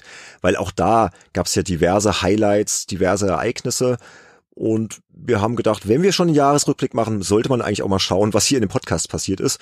Und ja, ich habe mir da mal so ein paar Stationen aufgeschrieben. Ihr könnt ja gerne dann euren Senf dazu abgeben oder falls ich irgendwas vergessen habe oder so. Fangen wir auch mal Anfang des Jahres an. Also Ende Januar ähm, hat es ja langsam gezeigt, ey, wir haben richtig Bock auf das Projekt, das wächst langsam. Es gibt immer mehr Hörerinnen, immer mehr Hörer, immer mehr Abonnenten. Und dann haben wir ein neues Format eingeführt, nämlich Open Mic. Da ist dann auch die Nullnummer erschienen ich bin ja noch eher ein Podcast-Neuling, gut, mittlerweile auch nicht mehr so, aber zu dem Zeitpunkt war ich es noch. Und das war dann auch mein allererster Solo-Podcast, wo ich wirklich alleine was aufgenommen habe. Deswegen fand ich das ganz spannend. Und dieses Format hat ja mittlerweile einige tolle Folgen hervorgebracht. Da waren ja auch alle schon zu hören von uns drei hier, auch der Olaf. Und ist ein cooles Format. Also deswegen fand ich, war das erwähnenswert. Dann noch ein Highlight, Sönke, das haben wir damals mit dem Fabian Döhler zusammen aufgenommen, die Folge 6, Games PR versus Spielejournalismus. Das war ja so die Zeit im ersten Lockdown und äh, da war dann der Fabian zu Gast und wir haben sehr lange über seine bewegte Karriere gesprochen. War auch eine sehr coole Folge, die hat auch unsere Reichweite irgendwie massiv erhöht. Lag jetzt wahrscheinlich nicht an uns, sondern am Fabian. Keine Ahnung. Die ist mir sehr in Erinnerung geblieben, die Folge. Dann haben wir im April auch gleichzeitig unsere Unterstützerkampagne auf Patreon gestartet und unseren ersten Conference Call aufgenommen. Das ist eines unserer Bonusformate, aber da reden wir gleich nochmal kurz drüber. Ähm, dann im Sommer gab es ein wichtiges Ereignis, was natürlich den Andy auch betrifft. Da ist der nämlich als Neuzugang hinzugestoßen hier bei Games Insider. Genau. Und zwar hast du in der Retro-Runde über Loom debütiert. Da hatte ich dich damals als Gast eingeladen und das hat dann so gut funktioniert, dass wir danach irgendwie gedacht haben, hey, das hat Spaß gemacht, mal gucken. Ja, steigt ja nicht gleich direkt ein, ne? Und das haben wir dann auch so durchgezogen. Und seitdem ist der Andy jetzt dabei. Jetzt kriegt er mich nicht mehr los. Genau. Und jetzt weiß er immer alles besser, weil er so ein unfassbares Fachwissen hat. Ne? Da müssen wir uns immer gut vorbereiten, weil Andy entlarvt uns hier immer gnadenlos. Aber das ist ja gut für die Qualität dieses Podcast-Projekts. Genau, dann ist Andy im Juli hinzugestoßen und im August haben wir unser erstes rundes Jubiläum gefeiert, Folge 10. Zu dem Zeitpunkt sind wir ja nur jeden Monat erschienen mit unseren regulären Folgen. Deswegen haben wir die dann gefeiert. Da war der Dom Schott zu Gast und wir haben über Status Quo und Zukunft des Spielejournalismus gesprochen. Das war auch eine sehr schöne Folge, die mir sehr viel Spaß gemacht hat. Und äh, was war noch erwähnenswert? Genau, im Herbst, dann im Oktober haben wir eine Kooperation mit dem Spieleveteran-Podcast gehabt. Da war ich ähm, bei den Spieleveteranen zu Gast in Folge 184, da ging es um Eye of the Beholder, übrigens auch ein cooles Spiel, ähm, was man auch heute noch sehr gut spielen kann, toller Dungeon Crawler von Westwood, nur so als Tipp nebenbei. Und dann haben uns wiederum Jörg und Heinrich besucht in Folge 13, die Sache mit den Spielewertungen. Das war witzig, ja. Genau, das war immer eine coole Aktion. Das hat Spaß gemacht und da konnte man mal so ein paar alte Wertungen diskutieren. War auch für die Reichweite ganz, ganz gut für uns und ja. Und auch im Oktober sind wir dann auf Steady gestartet, das ist ja so das deutsche Pendant zu Patreon, ähm, sind da jetzt auch äh, ja, verfügbar, können da unterstützt werden. Und ganz wichtig im Oktober wurde der Olaf Vater zum allerersten Mal, ne? Was natürlich jetzt den Podcast nur indirekt betrifft, aber irgendwie auch direkt, weil Olaf seitdem in Babypause ist und immer guckt, wie er sich hier noch involvieren kann. Wir haben ihn ja auch heute gehört und es ist auf jeden Fall auch ein Highlight gewesen, also auf jeden Fall auch für den Olaf. Und dann äh, im Dezember ist noch was Lustiges passiert. Vor kurzem bekam ich eine E-Mail, dass uns auf einmal Stay Forever auf Patreon unterstützt. Das ist ja der erfolgreiche Retro-Podcast von Gunnar Lott und Christian Schmidt und die unterstützen uns jetzt und das fand ich irgendwie ganz cool. Hat mich sehr gefreut, dass die jetzt der Meinung sind, Games Insider unterstützen zu müssen. Das ist, ja, es ehrt uns. Genau. Und ansonsten, ich kann ja mal nicht abgeben, so irgendwie. Du hast hier, glaube ich, Notizen auferliegen, was, was noch so passiert ist. Tolle Gäste und so weiter, ne? Vielleicht magst du noch kurz ein paar Highlights zusammenfassen. Äh, Nee, ich fand's, ähm, ich hatte ja mit dem Olaf mal äh, dieses Format gehabt, äh, was wir dann aber irgendwie abgesägt haben, diese Release-Liste, oder ich weiß nicht gar nicht, wie wir es genannt haben. Ah ja, Release Talk, genau. Mm, ja. Ich, äh, mich würde es trotzdem nochmal interessieren, so was die Leute rückblickend äh, da, darüber denken. Ähm, und dann äh, fand ich natürlich schön, dass wir hier zum Beispiel äh, von retroplace.com den Christian Korre in der Sendung hatten, der sehr viel Retro-Fachwissen von sich gegeben hat, auch äh, wie man mit älteren Sachen umgeht, was da für Fernseher wichtig sind und so weiter. Also das äh, hat mir Spaß gemacht, äh, dann hier mein ehemaliger Kollege Richard Löwenstein, den in der Sendung zu haben, äh, um über den Amiga Joker zu reden und auch äh, die Revival-Projekte, die es da gab. Dann war ja der Joachim Hesse jetzt gerade, äh, hatte ich mit ihm ein äh, Gespräch über all die verschiedenen Dinge, die da so bei der PC Action äh, äh, passiert sind. Das war, glaube ich, auch noch sehr spannend. Bene, hast du ja gerade zu Ende geschnitten, äh, diese Making Max Folge. Und Richtig, ja. ähm, du hattest den André Peschke äh, unter anderem auch in der Sendung, mit dem du über ähm, über welches Portal hattet ihr geredet? Ähm, Krawall.de, Krawall.de. glaube ich, genau. Genau. Und Mhm. dann hattest ihr, glaube ich, auch noch mal die Elena Schulz von der GameStar da und den Hardy von Nerdwelten. Also viele verschiedene äh, spannende Gäste dabei gewesen. Und äh, ich glaube, wir haben auch echt viele Leute, die wir da auch in Zukunft noch mal uns hier ans Mikrofon holen. Ich persönlich würde ja super gern auch noch mal hier einen Entwickler in so eine ganz normale Folge reinholen, der dann so ein bisschen erzählt über die Dinge, die die Entwickler gerade so umtreiben, sag ich mal, was Thema Next-Gen-Entwicklung und sowas angeht, finde ich persönlich sehr spannend. Andi, vielleicht hast du noch den ein oder anderen Indie-Entwickler, der hier mal von seinen äh, täglichen äh, Problemen und Herausforderungen erzählt, fände ich auch mal sehr spannend. Also da gibt es Das machen wir auf jeden Fall. Also auf spannenden. Stoff für die ja, Zukunft. Ja, ja, ja, auf jeden Fall ist noch so viel geplant. Und Andy, noch irgendwelche spontanen Highlights von dir? Oder der Moment, als du dazugestoßen bist, als du wusstest, okay, das war ja dann in Folge 11, ne? Dass du dann quasi offiziell eingeweiht wurdest, also in die, in die regulären Folgen, sag ich mal. In den Bonusformaten warst du ja vorher schon zu hören. War das für dich ein besonderer Moment oder sagst du, ja, Games Insider, das bin ich halt dabei. Ja, ähm, ich habe mich eigentlich mehr drüber gefreut, dass ich ziemlich schnell mein eigenes Bonusformat hier bekommen habe. Vom Retro Torneo. Stimmt. Wo ich dann so ein bisschen endlich mal das machen konnte, was ich schon seit Jahren machen wollte, nämlich über Spiele zu berichten, die keiner kennt und die aber jeder kennen sollte. Mhm. Und äh, ich bin natürlich auch irgendwo froh, dass ich ja euch so gut helfen kann und bei den meisten Folgen irgendwie mitmischen kann. Also ich finde es auch super und ich äh, bin beeindruckt von deinem Fachwissen, Andy. Also das ist äh, echt fantastisch und ich glaube, das ist ja auch das Feedback, was du von der Community kriegst, dass dir da so schnell keiner irgendwie was äh, vormachen kann. Und äh, du bist ja auch immer top vorbereitet äh, für jede Folge und so. Also ich glaube, jemand besseren hätten wir gar nicht finden können, Bene, habe ich so den Eindruck, oder? Nö, auf keinen Fall. Also wir sind auch sehr froh, dass das geklappt hat und deswegen war das auf jeden Fall auch ein Highlight für mich, so dass der Andy dazu gestoßen ist. Müssen wir jetzt mal nur schauen, wie es mit Olaf und so weiter geht. Und äh, was ich halt natürlich auch noch erwähnen muss, ist einfach generell, dass, dass sich unsere Reichweite und Abonnentenzahl in diesem Jahr wirklich wahnsinnig erhöht hat, also wirklich von Monat zu Monat. Aber da möchte ich mal kurz auf eine Folge hinweisen, die ist jetzt kurz vor dieser erschienen, auch im offenen Feed.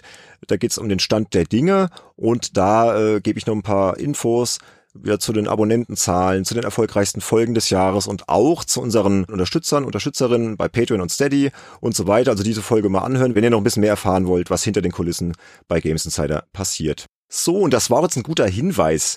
Diese Folge Stand der Dinge, in der geht's auch um unsere große Weihnachtswoche. Die läuft jetzt aktuell gerade schon an. Ja, wie der Name schon sagt, läuft sie über Weihnachten, die ist ähm, quasi mit Heiligabend gestartet und wir veröffentlichen aktuell jeden Tag eine Folge unserer äh, vier Bonusformate kostenlos im offenen Feed. Das heißt, jeder kann sich mal ein Bild davon machen, was wir da drüben bei Patreon Steady überhaupt so treiben. Und das ist ein kleines Geschenk für euch als Hörer. Wir haben ja diese vier Formate Making Max, Retro-Runde, Conference Call und das eben von Andy erwähnte vom Retro Tuneo. Da haben wir uns jeweils eine Folge rausgepickt, die wir schon produziert hatten und die könnt ihr euch kostenlos runterladen und gerne mal anhören. Und wir wünschen euch da ganz viel Spaß damit. Und klar, wenn es euch gefällt und ihr sagt, hey, das ist ein cooler Podcast und wir wollen diese Bonusformate regelmäßig hören, dann unterstützt uns auch einfach und unsere Arbeit und äh, kommt auf Patreon, kommt auf Steady, könnt ihr ja wahlweise aussuchen, was euch lieber liegt und unterstützt uns.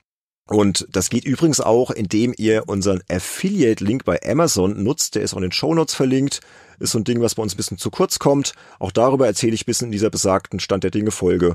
Aber da könnt ihr uns auch mit unterstützen, wenn ihr den nutzt und einfach eure Produkte über diesen Link bestellt. Für euch ändert sich da gar nichts, aber wir verdienen halt so ein paar Cent Provision mit. Und dann wären wir auch schon im Dankesbekundungen-Blog, den der Sönke ja immer so schön macht. Deswegen gebe ich ihn auch direkt an den Sönke ab. Ja, sehr gerne doch. Ja, also erstmal nochmal vielen Dank an äh, generell alle Leute, die bei Patreon dabei sind. Ähm, ich glaube, das ist ganz wichtig. Und Steady, auch, wie gesagt. Äh, und Steady, genau, natürlich. Mittlerweile. Klar, ähm, ist, glaube ich, ganz wichtig, auch so für die Motivation im Team immer, wenn man halt sieht, okay, äh, klar, das ist wichtig, dass die Abonnentenzahlen hochgehen, ähm, aber klar, man freut sich eben auch sehr, wenn oder sogar sehr, sehr, wenn dann eben wirklich jemand dazukommt, der sagt, okay, er ist auch eben bereit, da ähm, finanziell ein bisschen was beizusteuern. Und da gibt's ja dann bei uns auch verschiedene Kategorien, unter anderem die einflussreichen Insider, die da wirklich jeden Monat neun Euro äh, in das Projekt reinstecken. Äh, Stand jetzt vom 14. Dezember. Das sind der Falconer, der JPS, Nick Stabel, Sebastian Essner, Sebastian Hamers, Spalter, Sven Mombasa, äh, Matthias Peitz, der Benjamin Kratsch und der Tim Hildebrand. Also vielen Dank nochmal an euch. Äh, genauso ganz herzlichen Dank an den Pascal Turin, der sogar mit 25 Euro dabei ist und da glaube ich von Benedikt auch schon zwei oder auf jeden Fall ein äh, Paket auch schon mit Goodies äh, aller Art bekommen hat und auch demnächst wieder eins kriegt wahrscheinlich. Und natürlich auch alle anderen Leute, die mit kleineren Beträgen dabei sind. Und vielleicht noch ergänzend dazu, schreibt uns doch einfach mal auf dem Discord-Server oder via Social Media, was denn nun eigentlich eure Spiele des Jahres sind und was ihr vielleicht auch so für Geheimtipps, so wie der Andy hat ja diverse Sachen gesagt, die viele von uns vielleicht gar nicht so kannten. Vielleicht habt ihr davon auch noch ein paar. Äh, da sind wir doch sehr gespannt, was, was da noch so zustande kommt außerhalb dieser klassischen Mainstream-Schiene, sag ich mal. Genau. Kommt am besten auf Discord, ist immer am einfachsten. Also da tummelt sich mittlerweile eine richtig rege Community, sind mittlerweile über 100 Leute und da kann man wirklich schön über Spiele schnacken und haut doch mal raus, was ihr dieses Jahr am liebsten gespielt habt, was eure Spiele des Jahres waren. Und dann wären wir jetzt eigentlich auch schon ganz am Ende dieser Folge und verbleiben noch mit dem Hinweis auf Folge 18. Die wird am 8. Januar 2021 erscheinen, nicht 2020, wie auf meinem Zettel steht. und das Thema, Andy, hast du ja so ein bisschen gesteuert, sag ich mal. Wir ja. haben es jetzt mal so Arbeitstitel das Hype-Problem der Spielebranche genannt. Worum wird's denn da so grob gehen? Ja, also ich hatte ja so das vorgeschlagen gehabt, dass ähm, ich so das Problem sehe, dass wir immer Spiele lieber feiern oder herbeisehen, die noch gar nicht da sind und Spiele, die wir haben, dass wir die so ein bisschen vernachlässigen. Und daraus haben wir dann so ein bisschen geeinigt, dass wir eben uns allgemein eben mal anschauen, wie werden Spiele eigentlich gehypt? Ist das gut für die Spiele? Ist das gut für die Spieler? Mhm. Oder ist das eher hinderlich? Äh, was für Konsequenzen auch gerade so in den letzten Jahrzehnten? Das ist ja wirklich eine Sache, die schon in den 90er Jahren eigentlich anfing, ein großes Thema zu sein. Und ähm, da kann ich halt nur gleich ein bisschen vorwarnen, da werde ich wohl der Kritische von uns sein und ihr dann mehr die Positiven sein. Weiß ich gar nicht, weil wenn man den Spielejournalismus betrachtet, auch aktuell, ja, das ist ja schon auch so ein Ding, da kann man drüber streiten. Muss man denn immer schon 10.000 Previews zu Cyberpunk im Vorfeld bringen? Muss man denn schon immer Anfang des Jahres sagen, diese Spiele kommen 2021 raus? Weil das war ja auch so der Punkt, wo wir sagten, nee, eigentlich haben wir da gar nicht so viel Lust drauf. Jetzt schon den großen Ausblick schon wieder in die Zukunft und was kommt im August und, sondern einfach mal zu überlegen, woher kommt denn dieses ganze Hype-Ding? Also wäre ich gar nicht so sicher, dass du da der Skeptiker und Kritiker bist, ähm, weil ich hätte auch einiges zu bemängeln, aber da kann man ja konstruktiv drüber sprechen und ich bin gespannt. Also das ist ja so der Arbeitstitel, werden wir noch ein bisschen ausarbeiten, wie das im Detail dann aussehen wird und genau. Ach ja, und auf Twitter läuft gerade noch eine kleine Umfrage zu dem Thema. Einfach auf den Twitter-Account von Games Insider gehen. Da könnt ihr auch gerne eure Meinung zu abgeben und ausgewählte Antworten werden dann in der kommenden Folge auch vorgetragen. Ja, Leute, das war das Jahr 2020, ne? Jetzt ist es langsam vorbei und uns bleibt jetzt eigentlich gar nicht mehr so viel, außer genießt die ruhigen Tage jetzt, genießt die Feiertage, esst nicht so viel, geht auch mal raus, bewegt euch auch mal zwischen all den Völlereien, den Plätzchen, äh, den Schnäpsen, den Weinen, was auch immer ihr dazu euch nehmt. Und wir wünschen euch einen fantastischen Start ins neue Jahr 2021 und hören uns dann, wie gesagt, am 8. Januar 2021 wieder an dieser Stelle in diesem Podcast. Jungs, hat mir sehr viel Spaß gemacht, dieser Jahresrückblick. Ja, war cool. Äh, danke auch nochmal an alle, die von externen Beiträge beigesteuert haben. Vor allem das äh, zu Hades hat mir so gut gefallen, dass ich jetzt wirklich gleich mal runterladen will und spielen will. Äh, bin ich sehr gespannt. Und ja. Genau, vielen Dank an die Gastpodcaster und alle, die dazu beigetragen haben, dass diese Folge hier deutlich länger geworden ist, als wir uns vorgenommen haben. Aber ganz ehrlich, es ist ein Jahresrückblick, oder? Genau, da kann man das, glaube ich, schon mal machen. In diesem Sinne, macht's gut, Leute. Bis bald, gell? Macht's gut. Tschüss. Ciao, ciao.